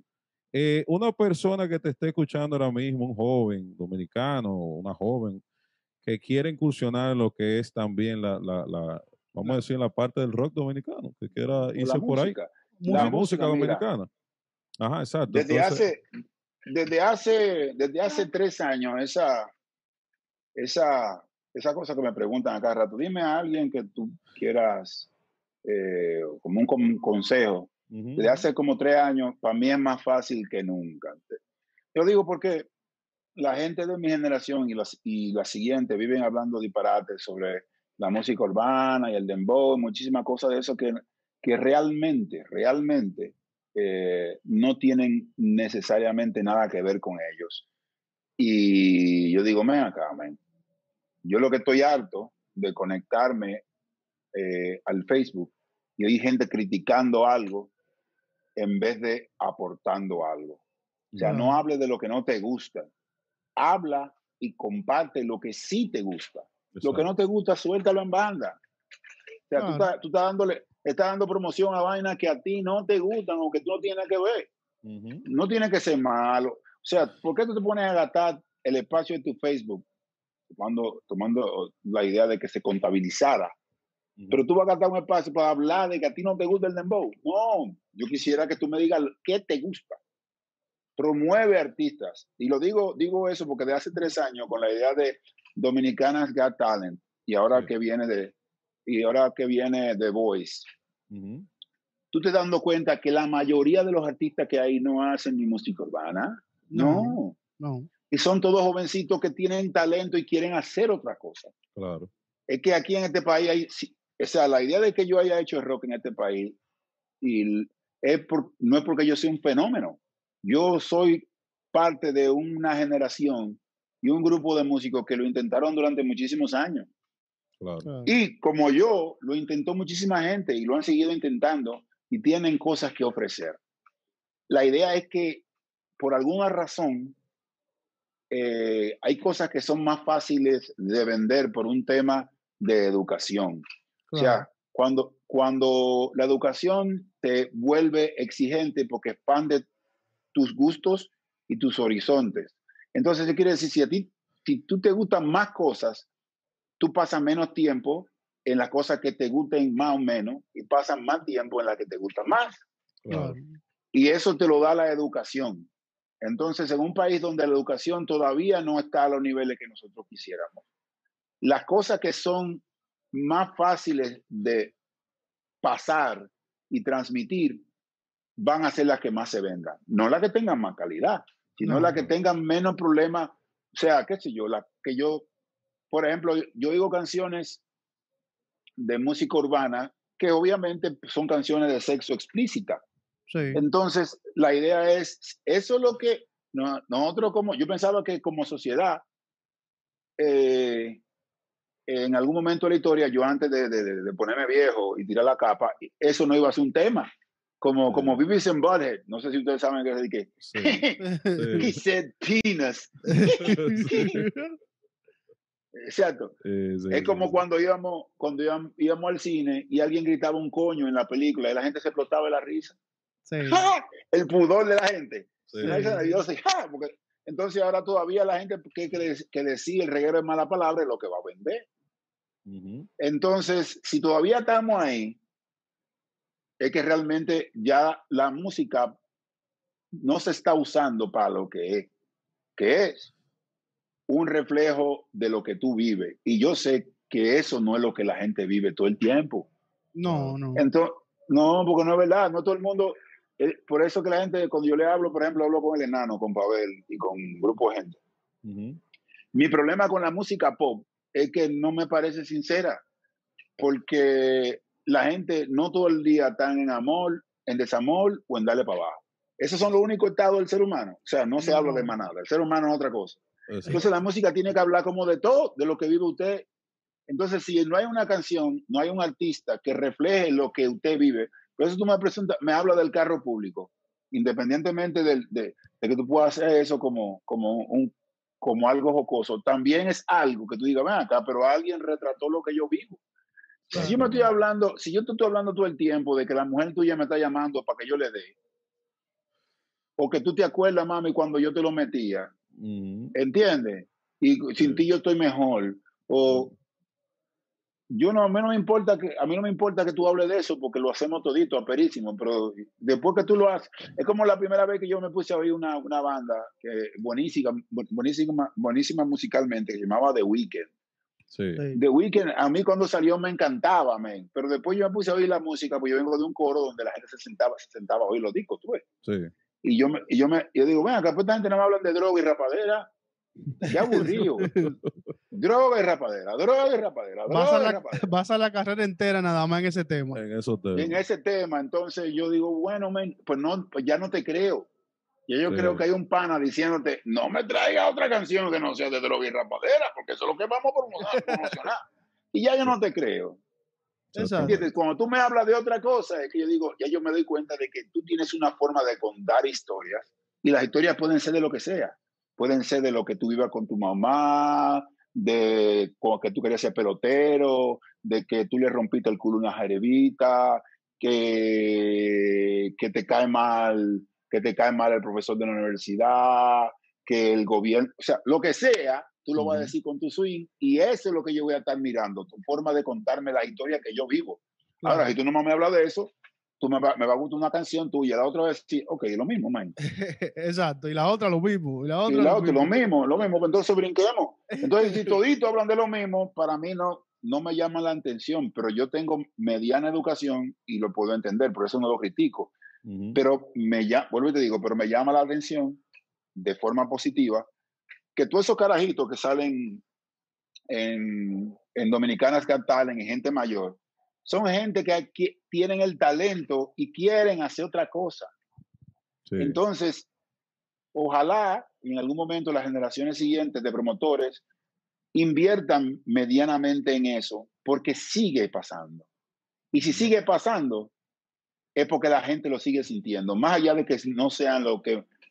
Porque no todo el mundo puede ponerse en vagabundería ni, ni, ni, ni, ni, ni apostar a ser una jeva como, como ¿cómo se llama esa? Toshka, la vaina esa. Toquilla, toquilla. Toquilla. No todas las mujeres pueden apostar a eso, porque apuestan a otra cosa. ¿Entienden? No, claro. Pero hay, y hay muchas que quisieran que tener el, la fama que ella tiene, pero si es, si es bajo ese precio, no creo que toditos quieran pagar eso porque eso es lo que te van a reconocer tus hijos. ¿Entiendes? Ah, tú te ganaste la vida haciendo eso. Entonces digo, bueno, no, porque pues yo puedo decir a mi hijo que yo puedo decir cualquier mala palabra por ahí, porque es un día loco. Hay días que yo eh, lo que quiero es eh, romperme una nalga y bajarme cuatro potes y así, ¿no? ¿Entiendes? Claro, claro. Pero, pero eso yo no quiero decir que eso no es lo que yo haga todos los días, ni que eso es lo único que yo sé decirte porque tú eres una persona así y que espero que tú seas una persona así también, que, te, que, puedas, que puedas hacer muchísimas cosas y disfrutar muchísimas cosas dentro de cierta dentro de cierto balance que te permita ser una persona de bien y de progreso. Pero entiendo que mucha de esa gente creen que esta es la única forma. Por ejemplo, por ponerte un ejemplo eh, reciente, hace el día ayer, o antes de ayer, me escribe un muchacho, una persona, yo ni siquiera me fijo, porque yo lo que veo es que ahí, ahí me da pena porque ese es el hueco que tenemos como sociedad. Me escribe, eh, hola, quisiera hacer un casting de esta película, de la película A Tiro Limpio, que yo hago cualquier cosa en esa película, porque yo lo que quiero es ser alguien en la vida. Sin un norte, sin nada. Lo que, que lo que yo quiero es ser alguien en la vida. Y yo lo que le único que le escribí fue, bueno, esa película se filmó hace un año. Exacto. O sea, ¿qué, hacemos? yo le podía decir, ya tú eres alguien, pero, yo, pero eso ya, ya hay un vacío tan enorme que escribirle a una persona random y decirle que para tú trabajar en una película es porque tú quieres ser alguien. Es que ya tu idea de ser alguien es tú tener algún tipo de fama. Entonces, por tú, por tú sacarte, bajarte los pantalones y hacer un video en cuero, tú vas a ser famoso. Aunque sea por dos o tres días. ¿Y? Exacto, pero yo no creo que sea una fama como que valga la pena. No, que, la verdad, eso, eso no es sostenible, ni tampoco atracar, pero nadie se. O sea, tampoco atracar es sostenible, hay gente atracando. Imagínate, que no, una filosofía, que no, es una no es una filosofía moralista la mía, es una lógica. Tú no puedes criar una familia atracando. O caes preso, te matan. En menos de dos años. No, y que no vale la pena porque tu vida vale más que un celular. Claro. Vale más que ¿Entiendes? Tú, el, esto, tú el que anda atracando, anda envenenado atrás de, de, de, los, efectivos para impresionar a menores en el drink. Pues no es por comida que andan en la calle. No. Pero tú le dices, loco, salí a atracar, no es sostenible. Con eso que tú crees que tú vas del palo del chanfling, no, tú no vas a atracar a nadie y le vas y, le, y, en una carterita tú no vas a encontrar 100 millones de pesos. Tú vas, a, encontrar, tú vas a encontrar 5 mil, 10 mil. Es más, tú vas a encontrar hasta 50. Lo divide entre el pana son 25. Te ve 12 en el drink. La semana que viene paga la casa y ya tú no tienes nada. Así es.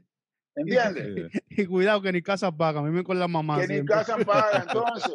No, tú llegas de que ande la vieja a darle par de pesos. Con tres salames y lo que llega. Porque entonces lo beben un salami, un pan y ya, mira, mami, lo que te traje. A que tú no, a que tú no me hablas, a que tú no alguien es una canción que, de, que, que atracaba y esa es la realidad, la realidad del, atracador, que encima le tiene que dar a cuarto a la policía para que, no, para que no lo tranquen o le atracan para un policía. ¿Entiendes? O sea, esas son de las cosas que yo siempre he dicho, yo siempre he sido fan de la comunidad de hip hop de en este país. Todos los hip hopers son para mí los MC porque obviamente tienen la, la música le da la oportunidad de contar las historias reales que viven. Y todas no, y todas no son de, que de nalga y de, y de droga, son de muchísimas otras cosas. Entonces, eso es lo que yo le, le recomiendo a cualquier persona. Mira, el arte es un documento histórico y sirve para todo.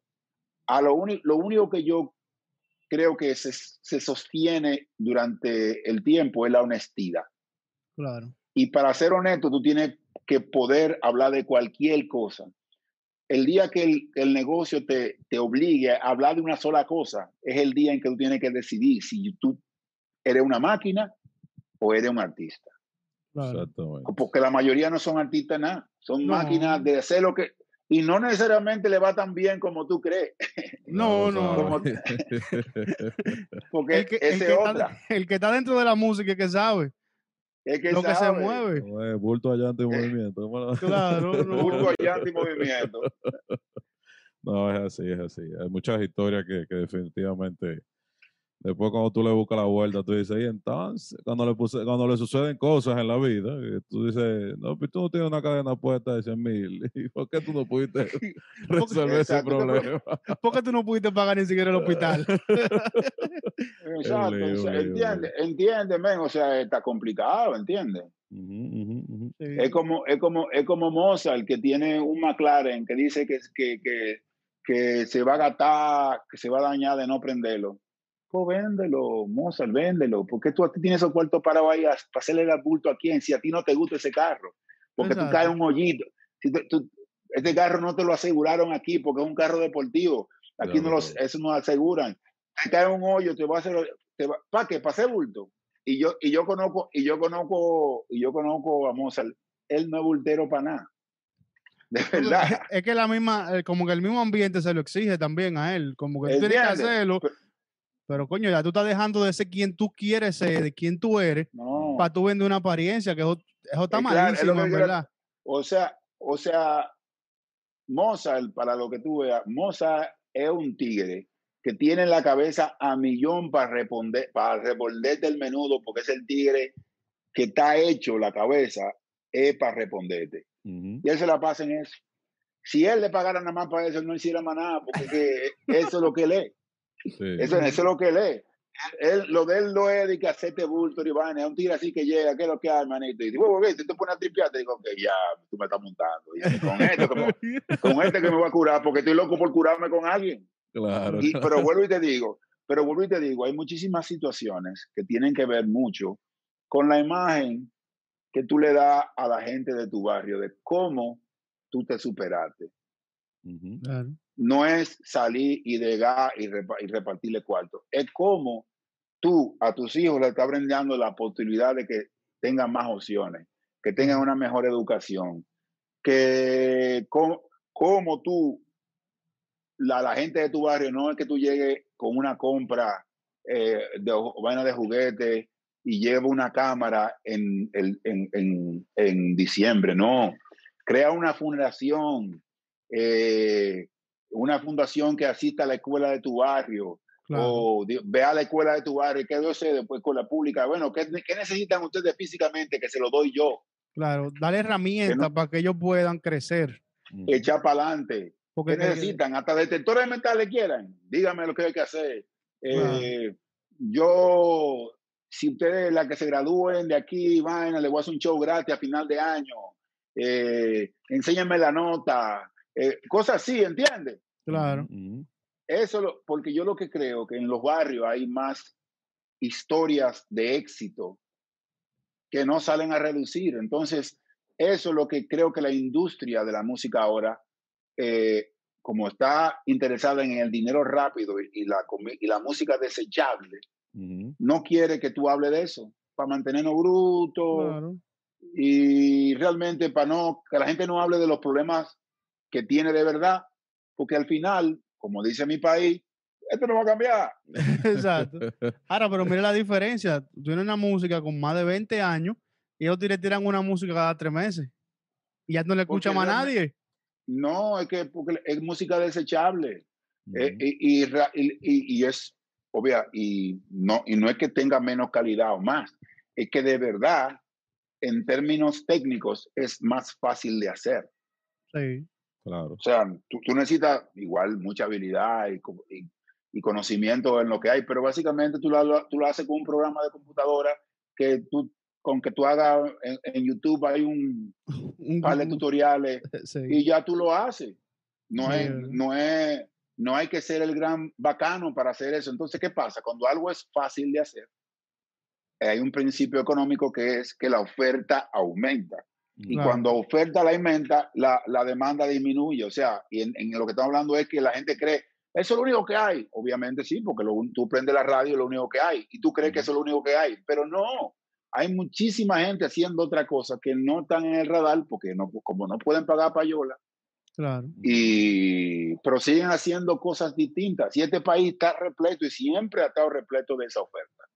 Yo lo que digo es que tengan ideas realistas y estén dispuestos a trabajar y que poco a poco la gente va, cuando oigan lo que tú haces, te van a decir, porque yo cada rato me mandan gente, oye, este tigre. Y a mí se me acaba quejar, oye, este tigre. Entonces, así, poco a poco, la calidad se va imponiendo. Ahora, tú tienes que tener eh, metas reales. No de que voy a comprarme un vaina, un, al año yo voy a tener eh, un penthouse en Piantini y voy a tener una Jeepeta Porsche eh, o, este tigre que se armó el juidero en estos días porque se compró un, un Bugatti. Un Bugatti. Un Bugatti de lo barato. ¿Entiendes? Un Bugatti de lo barato, un Byron, imagino que tiene que haber sido, que son de lo barato, cuestan dos puntos y pico. Porque hay Bugatti de cinco y seis. Sí. Entonces, lo que estamos hablando es que de verdad, papi, tú gastaste 2.4 millones de dólares en pesos, ¿tú sabes cuánto es? Uno cuarto. Uno ciento y pico de, de, de, millones de pesos. Pues le cambia la vida a par de gente, en verdad. A par de gente no, a mucha, porque eso da para tú hacer un negocio que no te, a tu familia entera. Entonces tú tienes esos cuartos y tú tienes que te sobre, digamos, porque encima tú tienes que pagar el seguro de eso. Exacto. El seguro? de un carro de, un carro de 2.5, porque hay que pagarlo. para que, te lo, para que te lo choque un motoconcho. y, y, aparte te pida cuarto también, ¿no? que tiene que dar. un, que, un delivery, que, un delivery, haciendo Willy se te pegue. Ay, ay, ay, ay, No, pero lo que vuelvo y te digo es que la cultura ha hecho que la gente tenga expectativas falsas.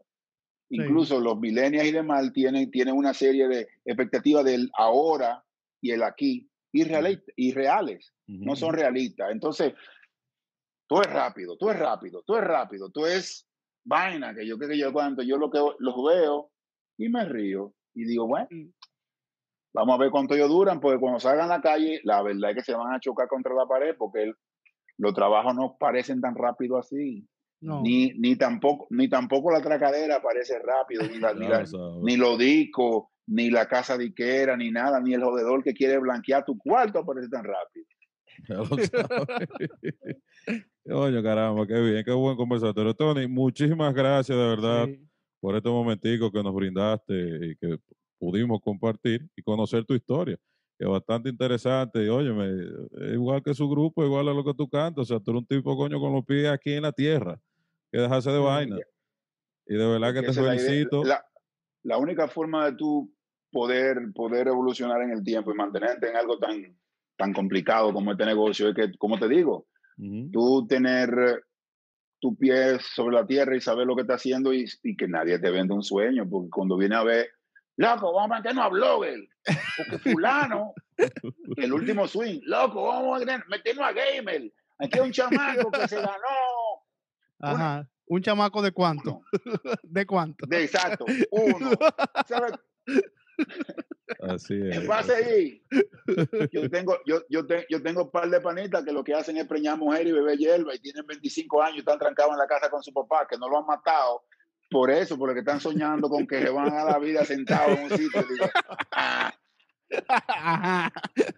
No trabaje, ¿no? No, hay que trabajar. No trabaje, ¿no? Ese cuento. está bien. Así que muy bien. Muy bien, muy bien. se, solicita se solicita gamer, no experiencia necesaria. Vamos a dar, vamos a darte 30 para empezar. Diablo, tú eres papi. Lo logré. para adelante. Tú, ese internet que tú me pagaste, tanto que me hablaba mierda, yo soy hipertenso y gordo y de todo, pero ya, ya tengo trabajo. Está pasado. Ay, esa diabetes, compadre, acelerada. esa diabetes acelerada. Me falta dije que iba a Me falta yo sabía que yo te dije que yo iba a salir de la casa por la puerta grande. Yo sé que tengo 38, 38 años que tengo, pero ya lo logré, ¿viste?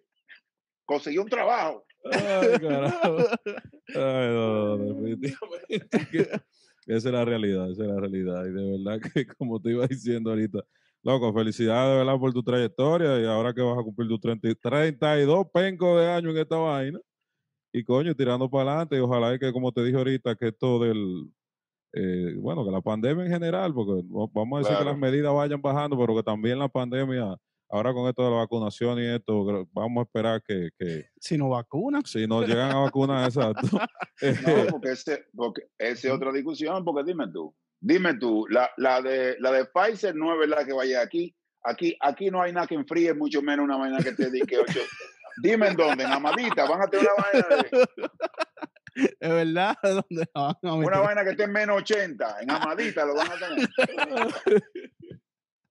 Vengan a vacunarse, que está la vacuna, la vacuna de congelar. Se dañó no, vaina. Y la, Asociación de Colmado va a decir, vacía la nevera para meter una vacuna. ¿Y para mí cuánto hay? No, ah, no, no, yo le saco, más beneficio a una, una, una vaina llena de cerveza. Claro. No, y eso aquí en la ciudad, imagínate un campo de eso metido, no, que no hay nada. Imposible, tiene que ser una que se mantenga a una, una temperatura manejable, porque es imposible, ¿entiendes? Claro, eso es una Entonces, la gente, si, la gente en paja mental le dice que hay una vacuna, sí, pero cuando llegue aquí y que esté, y que esté disponible para eso, muchacho. No, no, el año no apueste a eso. Falta, el año que viene, no apueste a eso, no apueste a eso. Si no, hay suficiente si no hay suficiente para los gringos. que ellos obligatoriamente están primero. Eh, no, exacto, que son los que estaban de que, ah, sí, que el, el penco de un dinero de que para que lo pongan en lista. No. ¿Qué habrá pasado? ¿Qué habrá pasado con eso? No. Ese dominicano, déjalo ahí todavía. No, tú todavía. Cuando diga, cuando vayamos por la mitad de los gringos, vamos a darle una, una dosis para los para, para los para los para lo políticos de República Dominicana primero, tú a ver. Los políticos son los que se van. No, ya están averiguando países. Ellos se van a vacunar afuera, ellos no se van a vacunar aquí, ellos están afuera, eh, ah, averiguando. Claro, pero y tú, y tú eso, y tú eso, todos esos tigres que tienen eh, vaina, eh, pasaporte diplomático. Muchos son hasta gringos y se van allá a vacunarse. Ellos no van a esperar que No, hombre. esperarlo aquí. Y nosotros trancados y vacunados ya y de todo. No, pero esperemos, sí, pero esperemos que por lo menos las medidas, porque vayan aflojando, porque aquí como dice Vaina, el, abogado aquel, aquí estamos jodidos todos ya, ¿qué hace de Vaina? Dime tú, Hay que cuidar, cuídate tú y para adelante, porque, y entonces, ¿no va a morir todo de hambre? No, la idea es que obviamente uno asuma la vida así. O sea, vamos a asumirlo todo, todo el mundo con nuestra máscara, qué sé yo qué. Voy a un sitio, voy, quiero, vámonos algo, demasiada gente, me voy para el próximo y todo el mundo. Y no, demasiada gente, me voy para el otro. Ah, no, que queremos estar ahí, donde está la vaina, todo el mundo pegado, respirándonos en el cuello. No, hombre, no, olvídate de eso. Si tú lo asumes como tu día a día, no digo, no digo que, o sea, bajan las posibilidades de, de, hospitalización, que es lo que todo el mundo ha tratado de hacer desde el principio, que porque a ti te dé un, que te dé un patatú y que tú no, y que tú vayas al, al, hospital que tienes cerca y te puedan atender, no que digan, bueno, manita, aquí está todo está lleno, vaya a hacer para el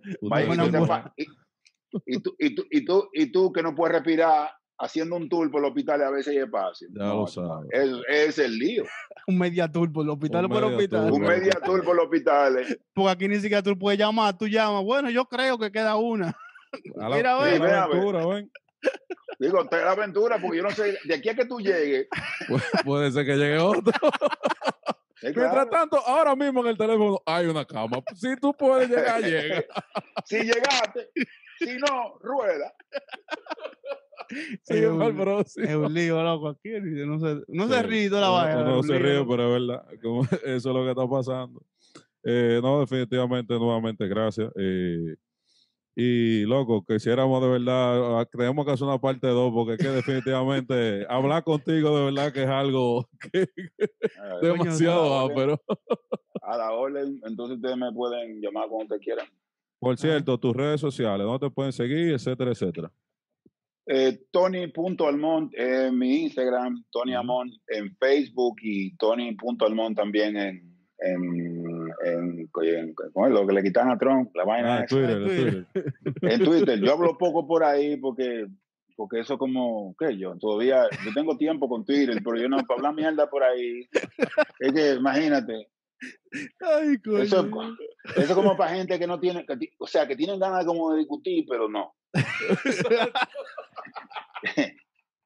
Quieren discutir, pero lo están pensando. Yo no, no quiero ver más que Entonces tiran, tiran un poco a pie y se van. Se, retiran. a ver qué pasa. Tiran ese bucapié ahí. Ya, yo no, hombre, no. Yo. no, yo eh, ya, yo, yo, tengo otra cosa más interesante que pensar para mí, tú ves, pero lo tengo ahí, si alguien me escribe por ahí, a mí me llega, pues yo lo reviso siempre, pero no, no es que, no, no que hago de que declaraciones de no. no, antes yo, antes, antes yo pensaba que era como, como que estaba haciendo un aporte, ¿no? Y, y, y, dentro del círculo de personas que se, se armaban discusiones chéveres hasta que llegaba uno a desafinar, el del diablo. Sí. y lo mínimo que vos, gato. No, y al final era, cállese usted, mamá huevo. Ah, y yo tenía que decirle, hasta aquí llegó la conversación, caballero, y lo guardaba. y o sea, o sea, ¿qué más fructífero? o sea, ¿qué eres menos fructífero? Una discusión, una dedicación de pelota, religión o política en una barbería o en Facebook. Yo creo que en Facebook, por la libre, en la, en la barbería tú te entras a trompar con el tigre. Exacto. no, y te puedes, te, puedes, recortar mientras tanto, por lo menos. Claro. no estás perdiendo tanto el tiempo. no, que en Facebook todo el mundo es guapo. Ah, no, sí, sí. Tú, tienes, tú tienes los cojones y los molleros del tamaño de todo el mundo ahí por Facebook, pero ya en vivo ya la gente no habla de eso. No, la gente calla y dice, mierda, si digo esto ahora fácilmente me sale un trompo. Y no, ahí lo dicen, ah, no, no, no, yo, yo estaba relajando, era. Tú no fuiste que mandaste, ah, tú no fuiste, mira, yo soy fulano que tú lo dijiste, Iván. Eh, eh, no. Eh, yo. Sí, tú, tú, tú. No, eh, vengo ahora. A correr los likes. Claro. Ay, qué abro, qué abro, qué abro, señores. Eh, gracias nuevamente, gracias a la gente que estuvieron escuchando. Si llegaste hasta este punto, por favor, comenta abajo. ¿Qué vamos a poner abajo? El hashtag. Hashtag Tony Almo, hashtag El Biónico, hashtag Mi País. Vamos a hablar de eso otra vez, Coméntalo y déjale ahí los comentarios a Tony, más o menos qué tú quieres escuchar en una segunda parte, que va a ser un conversatorio ya, no de él, sino de temas en general, porque ya lo he escuchado que el tipo... Óyeme, ah, es pero hablar con él, definitivamente. Tírelo por Twitter también a ver si crean controversia. Tony, muchísimas gracias, de verdad. Gracias por compartir. Gracias a la gente de Vinte, gracias a la gente de NYC Medical of Queens, gracias a la gente de Patreon. Suscríbete a Patreon, suscríbete, al canal, también. Si llegaste hasta aquí. Si llegaste hasta este punto. Y nuevamente, viejo, gracias, de verdad. Muchísimas gracias. pasen buenas tardes, hermano. Un abrazo. Nos quitamos. Bye.